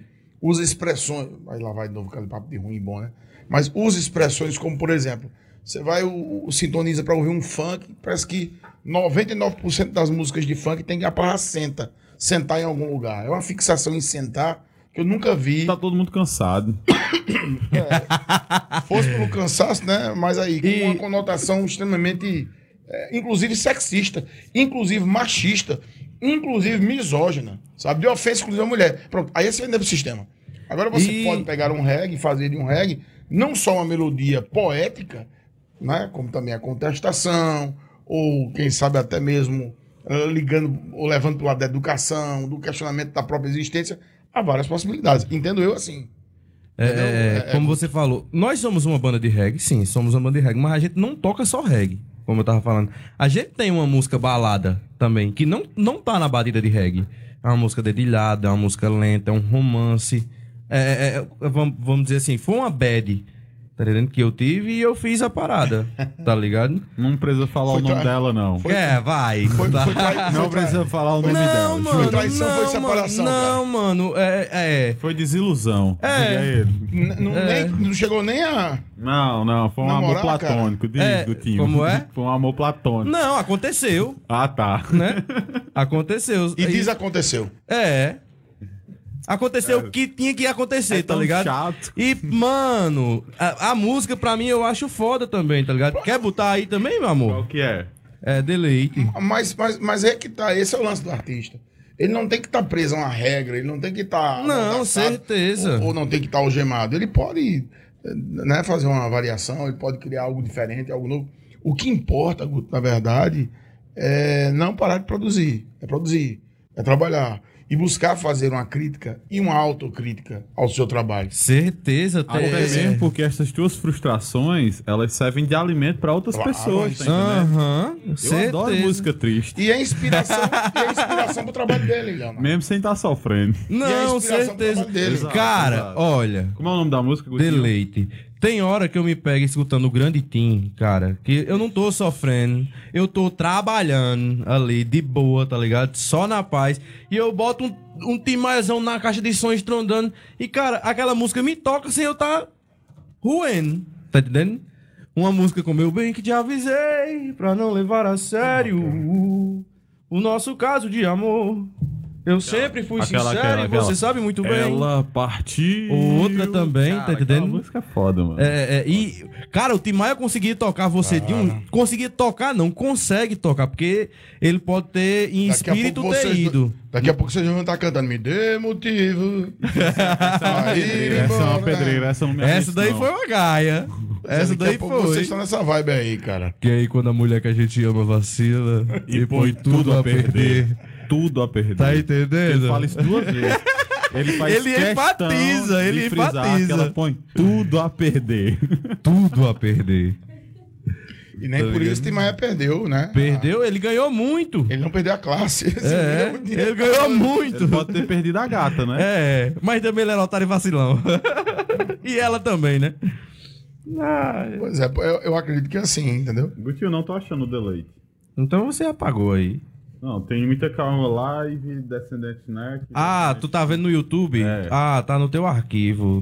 Eu pensava Ah, que mas tava. eu tenho aqui. Ah. Vou acessar aqui. Você quer o vídeo? Não, não tem, não tem ainda não. Ainda vai chegar ainda essa hora. Nós temos uma parte Hoje- aqui. Essa parte provavelmente vai ser cortada. Mas a gente tem uma parte aqui. Uma Tá parte... valendo ou não? Pode falando, pode falando. Eu não tô entendendo, mas agora que ele já cortou aí, já voltou. Não, não cortei nada não. Vou só corta cortar. depois. Mas assim, só corta se for necessário, né? É não, porque perguntar a ele, né? Ah, pode perguntar. Se outras pessoas ajudam a, a, a- a compor tanto a melodia quanto a letra. Por É, exemplo, é, se eu mandasse uma letra pra você, você poderia transformar num reggae, algo desse tipo. talvez, sim. Isso é, isso é uma coisa que a gente tem que. Só vai saber tentando. Né? É, é, a, no- a nossa. Entre aspas, né? Porque não é nossa é de, de escrita. É de Oriel. Que foi a primeira música que a gente começou a trabalhar Gente autoral nos shows. Que foi Lindo Presente. É uma música dele que ele já deu ela praticamente pronta. Ela- ele já deu a melodia e já deu a letra. A gente só fez os arranjos e transformou a música. Tá entendendo? E ele, desde o dia que ele me mostrou, ele diz: vai. A música é pra vocês tocarem, tá ligado? E é um regzinho muito massa. É um regzinho também balada, tá ligado? Pra cima, que fala de romance. O- a, a- música é, é a música é assim: Morena linda, se eu te der o meu amor, me mostre esse teu sorriso e a beleza da tua cor. Que já vai firmar a relação num banho de cachoeiro, segurando a tua mão. Sinto o teu cheiro, mexo no teu cabelo e contemplo o teu sorriso enquanto tu me vê cantar. E viajo no meu pensamento, será que tu é o presente que já fez só pra me dar? Olha pra mim, diz que me ama, vamos para o mar, que a praia é a nossa cama. Vamos brincar, nos divertir, aproveita esse momento que eu tenho você pra mim. Então, é uma, é uma música, uma história de amor. De duas pessoas ali, o cara tá completamente apaixonado, tá, tá elogiando a mina dele, tá entendendo? Então é uma música muito massa, que ele nos deu. Eu, Tá entendendo? eu, por exemplo, eu acho isso válido. É aquilo que eu havia dito a você agora há pouco. Não necessariamente você tem que militar pelo lado da música apenas. Não, claro que você não. pegar aí as grandes bandas que o Brasil tem, é, ou já teve, enfim, é, eles tocaram de tudo. Né? O Legião ele consegue ser crítico, político e, sex- e consegue também ser romântico. O que eu acho que a gente consegue também. ser né, cotidiano, Não- consegue pegar temas históricos. O céu é o limite. Eu acredito que a, a- a- a possibilidade de você construir arte na música é- é- não tem limites. Querer penso- estar, querer estar na mídia é, é, é diferente de querer que, que ela só venda aquilo porque- que vai vender. Querer estar na, na mídia é o sonho de consumo. É claro, é, é o seu grana, troféu. É, onde você vai ter tua grana, vai ter tua fama, vai ter teu dinheiro, etc. É um outro processo. É, eu não sei se posso falar aqui, aí Leonardo depois nos se orienta, nos direciona. Pois é. É. Pagodão S.A. Eu chego um dia é, no mercado. no Mercado Central, não. Mercado Modelo em Salvador.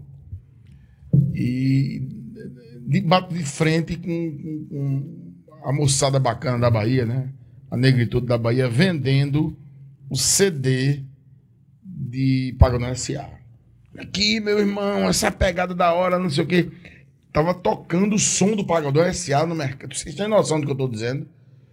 Você que é de Cajazeiras, vocês conhecem o Pagodão S.A. Já Certeza. Já trabalhei várias Cara, vezes. eu com tava viajando dentro do estado da Paraíba. Eu cheguei em Soledade ali, tava o cara vendendo Pagodão S.A. Eu era mais novo, tá ligado?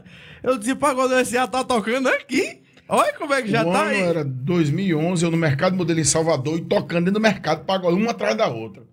E o pessoal Hoje- vendendo, aí vieram, aí vieram vender pra gente, etc. Não, eu sou da terra dessa. Não vou comprar, não. Apesar que eu acho que tá bacana. Aí o pagodão, de repente, sumiu.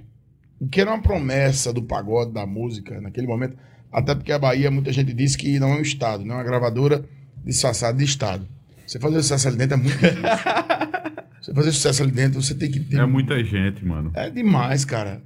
É, Guto, às vezes não, não, não seria trabalhar com um empresário, porque eu tenho, um, assim, algumas informações que muitos artistas se negam a submeter o seu trabalho a um tipo de é, comercialismo e, por que não dizer, de até mesmo de apropriação de forma é, vergonhosa por parte dos empresários. Será que é por aí mesmo? Será que para fazer sucesso? Eu vejo que suas músicas são boas. E como de outros artistas também. Será que o empresário ele não resolve isso? E talvez a opção de não optar por um empresário. Porque assim, você diz que é empresário da sua banda. Eu entendi isso. Mas uma coisa é você ser empresário e não ter os contatos. Outra coisa é você ser empresário e você ter os contatos certos. É, esse é o problema, tio. Porque o que que acontece? Você não tem um empresário. Eu tô na luta. Tô aqui ralando, tentando conquistar meus objetivos e tal. Aí vou, publico uma música dessa numa plataforma de streaming e ela. Pô, estoura. Aí o cara quer ganhar. Aí o cara. 99%. Aí o cara, o cara que não fez nada Quer ganhar 99%. chega e vai dizer que vai investir. Na... Porque tem o cara que chega e in- investe em você e, é- e se torna, além de ser o empresário, seu amigo. Mas tem o cara que chega e quer comer o que você tem. Eu já vi muitas histórias, tá ligado? De empresários que. Entendeu a história do Pagodão S.A. aí? Aham.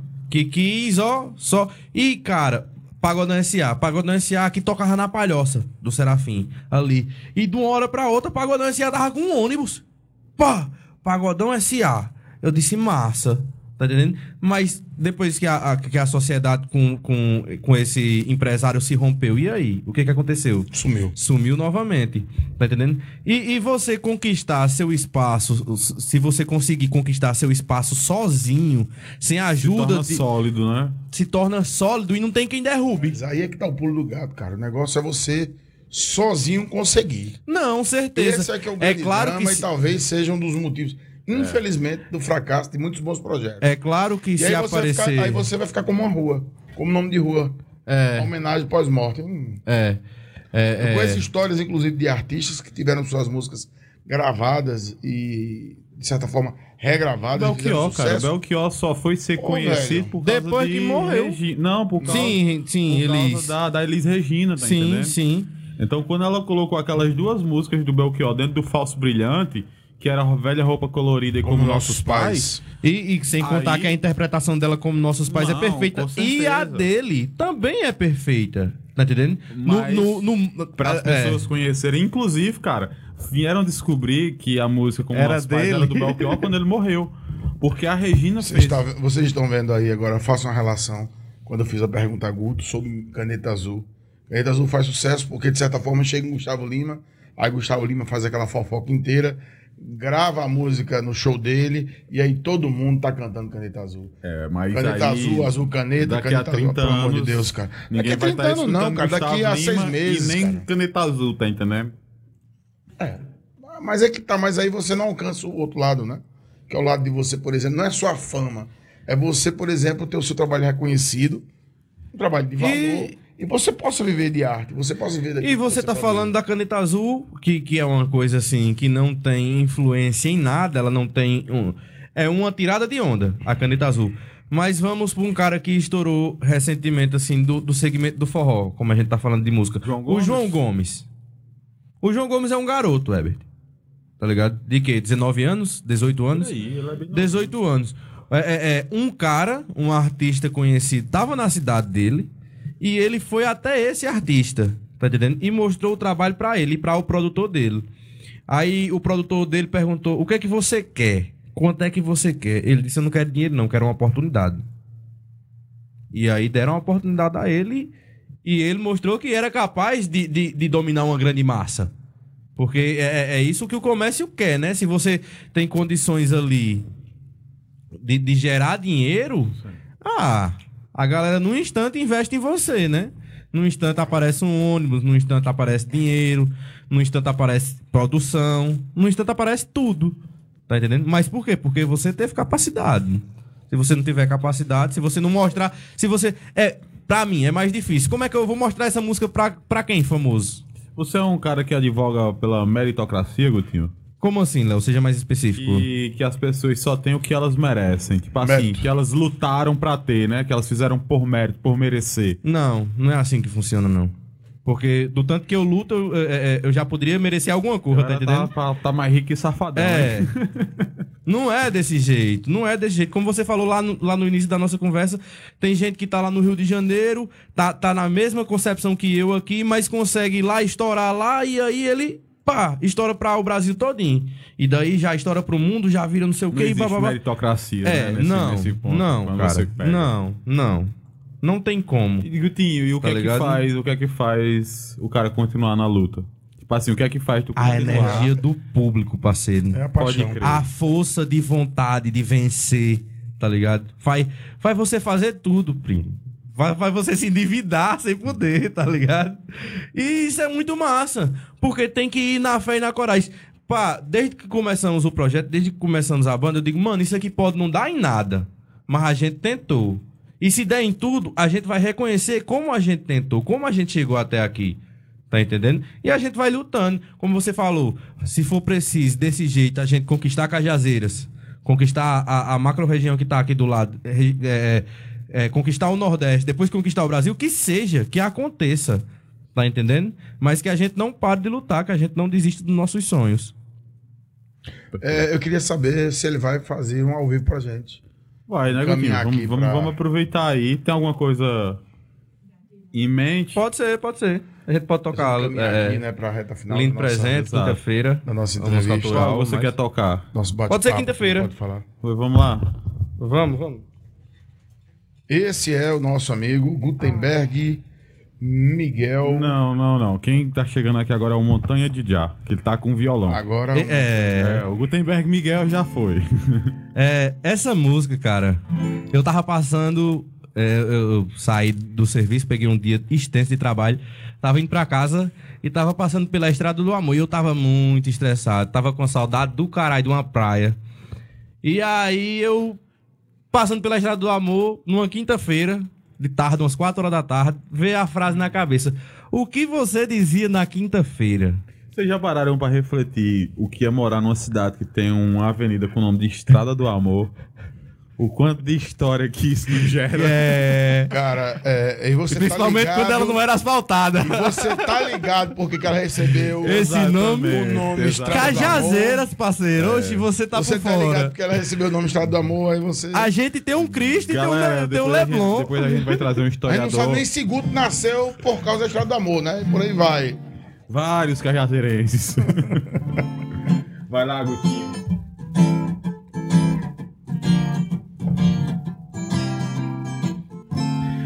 Que você dizia na quinta-feira? Quando eu pegava a ladeira. pra estrada do amor. Correria é doideira, mas eu tô de bobeira. Manhã é sexta-feira. Correr, viajar, depois cair nos braços de Odoia. Yo, yo, yo, yo, yeah. Vamos curtir o nosso som, o pôr do sol e aquelas dunas. Só faz as malas, não diz nada não. E vem comigo nessa loucura. O que você dizia na quinta-feira? Quando eu pegava a ladeira pra estrada do amor. Correria é doideira, mas eu tô de bobeira. Manhã é sexta-feira. Vou correr, viajar, depois cair nos braços de Odoia. Yo, yo, yo, yo, yeah. O reggae é bom. Cara, eu, eu, Gutinho, eu vou, eu vou Deixa eu- ser deixa sincero, eu- tá deixa eu- faltando a vinhetinha das palmas, cara. Deixa eu, deixa eu só falar pra ti. É, muitas das vezes, né, eu acho que no mês, ne- ne- nesses meses que estão bastante quentes, mexia com minha cabeça e eu estava sentado do nada e do nada dava vontade de ir pra canoa quebrada. E eu chamava uma galera, dizia assim, bora, e a galera dizia bora, e a gente ia num bate e volta de carro pra dormir dentro do carro, de barraca, no nada. Teve uma vez que a gente dormiu dentro de um lava-jato.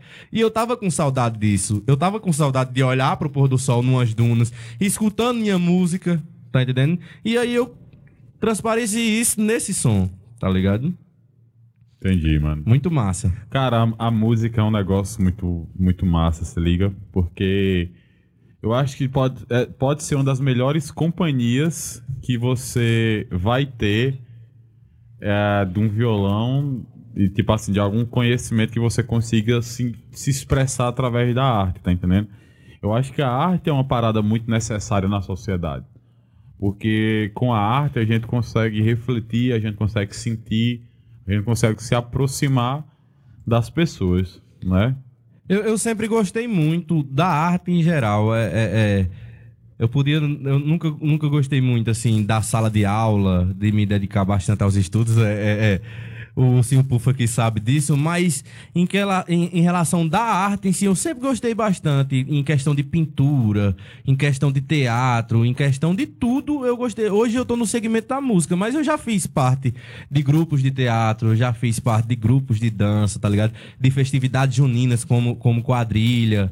E hoje eu tô na, na música, assim, que é uma coisa realmente que eu gosto de fazer. Então, cara, a arte, ela liberta você, tá ligado? Mas, é, um, assim, é um ato libertador. Eu tenho um conselho a lhe dar. Eu, eu- bom, conselho, né? Café toma quem quer. Mas eu acho, é, Guto, que a arte também é, ela serve para nos libertar de determinados conceitos ou pré-conceitos. Então, é, você tem uma responsabilidade de se aperfeiçoar. E aí abrange, a gente vai, vai, vai- poder abranger todas as áreas. Então você disse aí, ah, cara, eu não era muito bom na escola tal. Mas aí você, através da arte, você pode melhorar isso. Você pode melhorar muita coisa. Até porque você melhorando isso, melhorando sua leitura, melhorando seu conhecimento, melhorando esse, é, é, esse, esse universo que a gente tem para aprender, você vai melhorar a sua arte. Então é, é uma coisa que Vai puxa a refletir outra. diretamente. Claro, é uma coisa que puxa a outra. Então, por exemplo, a rima já entra com mais facilidade, Uhum. a palavra certa, o vocabulário se multiplica para você Abre mais a novas. mente, né? Claro, então. Não, mas É isso claro era uma, isso é, é- é claro e É claro não. você pode ser de jeito algum. Mas de interessante algum. é que você tenha também essa É, é. consciência para que você possa evoluir É uma como cons- cidadão e como artista. Entendeu? Eu sou, eu sou meio contra. Assim, a gente até pode discutir sobre a questão do, da elitização da cultura, da arte, da música, etc. Que são coisas que cabe reflexão. Uma- por- eu, eu pegar Cartola aqui, eu pegar Pixinguinha, que eram homens comuns, simples. A gente fala de um outro tempo de uma Uhum. outra pegada, de uma outra história. Então você está na era da informação, da comunicação.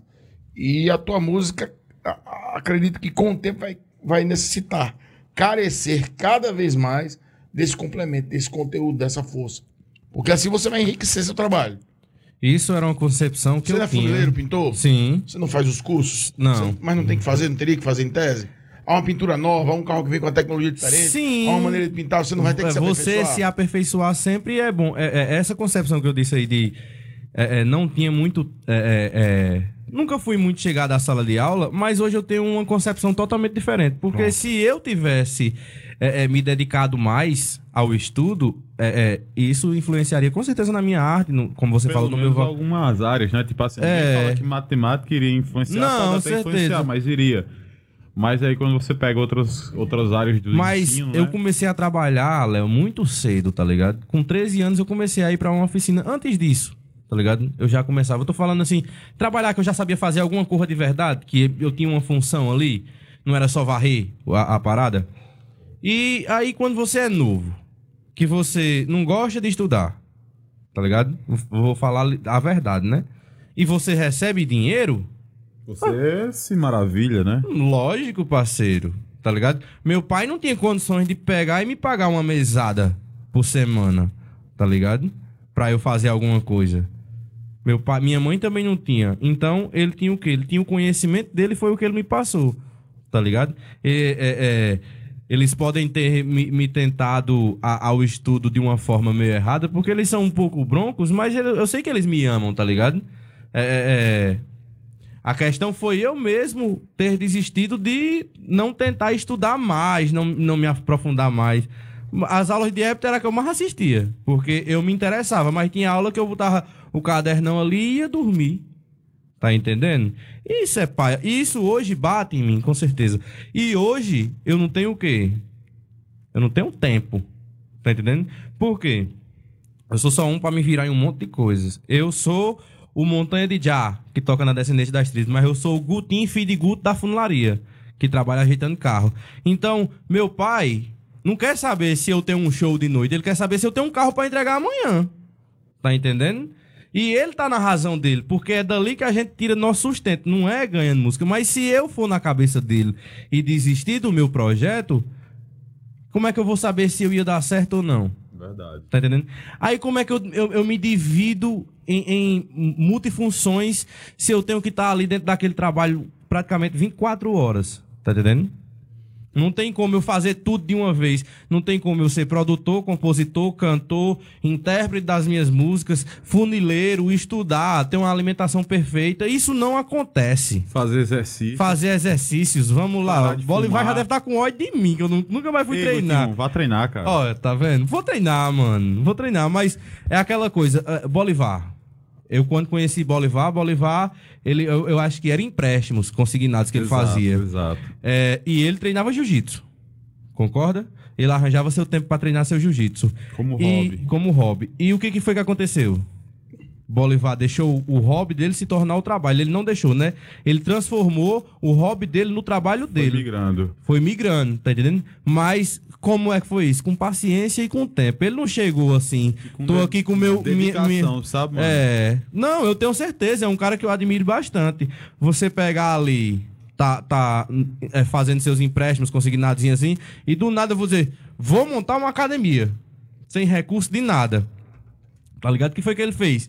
Ele começou do básico. Ele fez um tatame de lona com raspa de pneu, num canto bem pequenininho. Você lembra, claro que você lembra, tá ligado? E depois ele mudou pra outro lugar, que já botou um tatame, que já foi maior, já deixou de trabalhar com Inclusive, empréstimo. O tatame que ele tem hoje, a gente foi comprar junto. Tá entendendo? E aí cresce. É, é, puxando pra mim, se eu quero ser músico, eu ganho dinheiro com pintura. Fazendo funilaria e pintura de carro. E se eu quero ser músico, eu tenho que administrar o tempo, resolver coisas. Olha, é, é, eu tô tentando fazer uma inscrição de uma, de uma, de uma cor que tá aí na Paraíba que pode entrar uma grana pra investir na banda. Aí eu tenho. Eu, eu tive que criar uma microempresa, eu tenho que criar um CNPJ, eu tenho que fazer isso, eu tenho que trabalhar, eu tenho que estar em vários lugares ao mesmo tempo eu não consigo. Mas eu acho que isso daí é uma coisa para a qual a nossa geração não foi preparada, que é a vida adulta. É. A vida adulta é burocrática, a vida adulta é cansativa, a vida adulta É chata. uma porcaria. Eu tenho uma frase que E eu a queria. gente não foi preparado para essa vida adulta porcaria. Tá É, é, é, eu tenho uma frase que eu digo assim, que eu queria ser pobre uma vez na vida. Porque você todo dia cansa, tá ligado? É exaustivo. É verdade. Cara, Verdade. se eu fui pobre alguma vez, não me lembro. Graças a Deus, Se meu Foi velho. rico roubaram. Ai, Se ai. eu fui pobre, não me lembro. Não, tô brincando. Chorão, né, cara? Chorão tinha essa ideia. Gutinho, é, eu vou pra minha última pergunta, cara. E eu queria, eu queria saber, assim, que você... Eu queria, na verdade, que você respondesse do fundo do seu coração. Que é uma pergunta...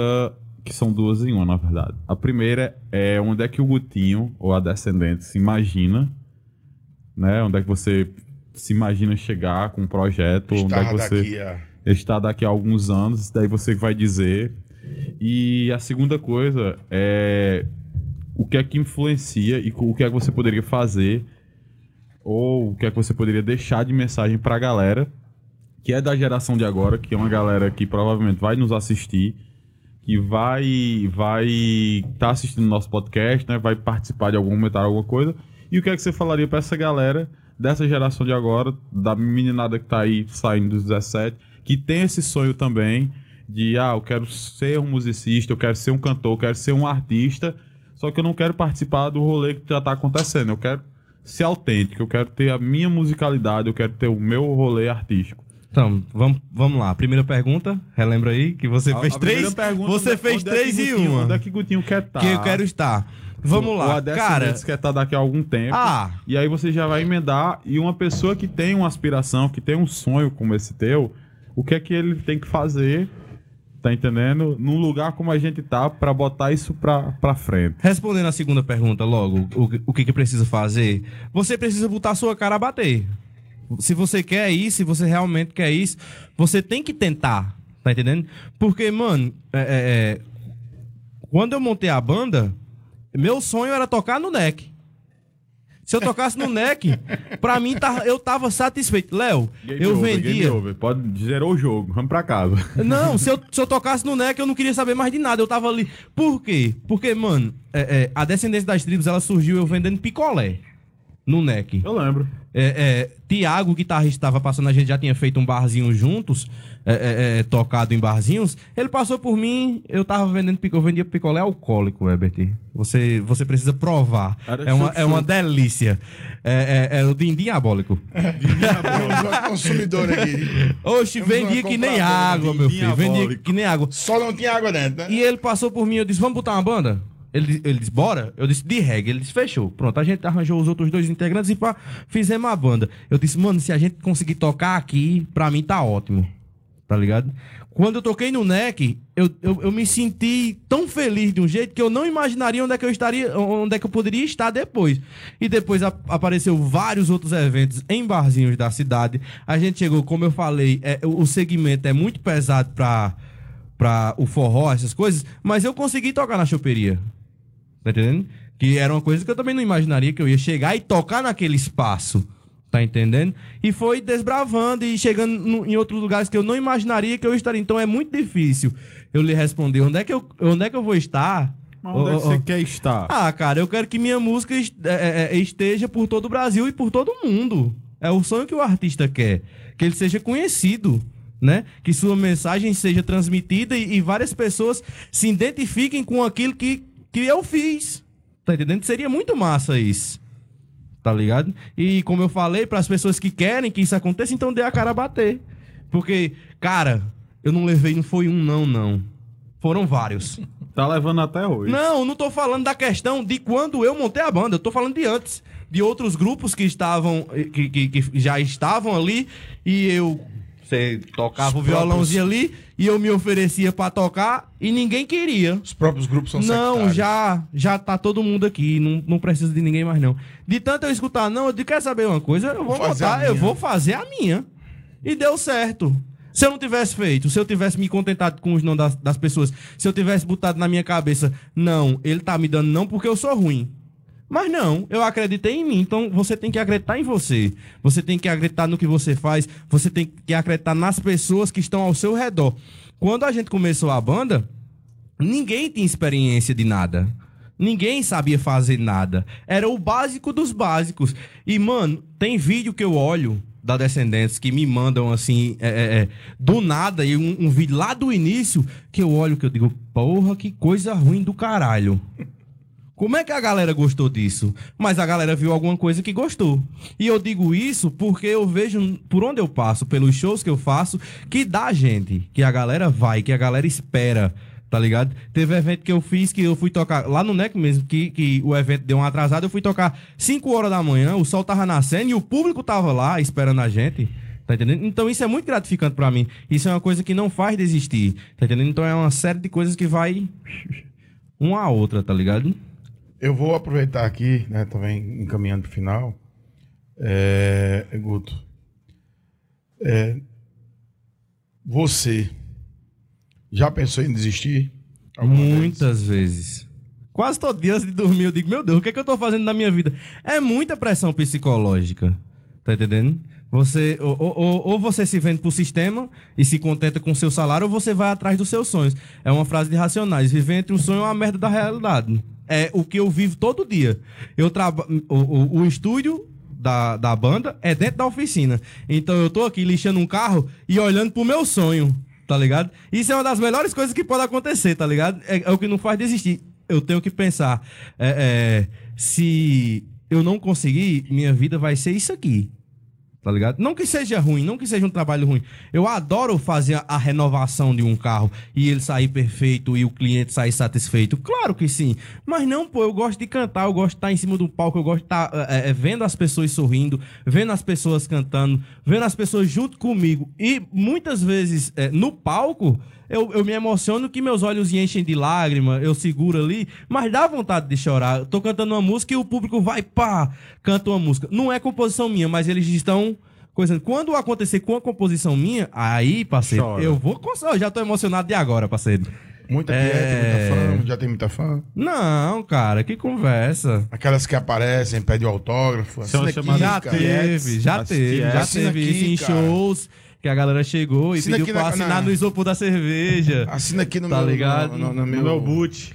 É, é, meu é. tênis. E, é, BT, é muito, muito interessante porque, como você falou no início da nossa entrevista, a, a- eu não sou só um artista, eu sou uma pessoa comum. E eu vivo como uma pessoa comum, não como um artista. Porque é, é o secundário, né? O artista é o secundário. É o negócio da pintura. Se o cara chegar a passar por mim e discutir quanto é polimento, eu vou dizer. Mas se o cara chegar pra mim e chegar assim, vamos tirar uma foto? Eu fico todo por fora, tá ligado? E o pior é você fazer isso, por exemplo. Você vai eu fui tirar uma to- foto já? já eu fui tocar no barro, tá ligado? Foi um evento no Motofest tava lá, fui tocar num barro, tá, acabou o Peraí, evento num barro no barro, no barro? no barro, em barro. É, é em Barro, Ceará, é. Ó. E aí quando acabou o show, umas cinco pessoas vieram tirar foto comigo. E eu fiquei muito feliz, tá ligado? Porque aquelas pessoas se identificaram com o que eu estava fazendo. chorou. Não, chorei não, também não é tanto não, né? Mas eu acho que isso daí, Gutinho, é alimento pra alma. Oxe, certeza. entendendo? Esse É o que não faz desistir. Esse reconhecimento é um alimento pra alma, pra sua alma. Ensaia Certeza. to, ensaiam todo dia. Não. Não dá, A, né, velho? a, a, dá nada, pô. Ó, ó, a gente gravou as músicas tem uns dois meses. Tem uns dois meses que a gente tá parado sem ensaiar. Por quê? Porque é muita coisa resolvendo. A gente marca um ensaio. Ixi, tal hora eu não vou poder. Tá entendendo? Outro cara tá na. É, tá Tá trabalhando. no trampo lá, não sei onde. Você tá, tá no É. Chegou um carro novo, chegou uma. Isso carro aí, do Leonardo eu- chegou, tem que ajeitar, tal. Se eu, se eu vivesse só de música, aí sim. Show de bola.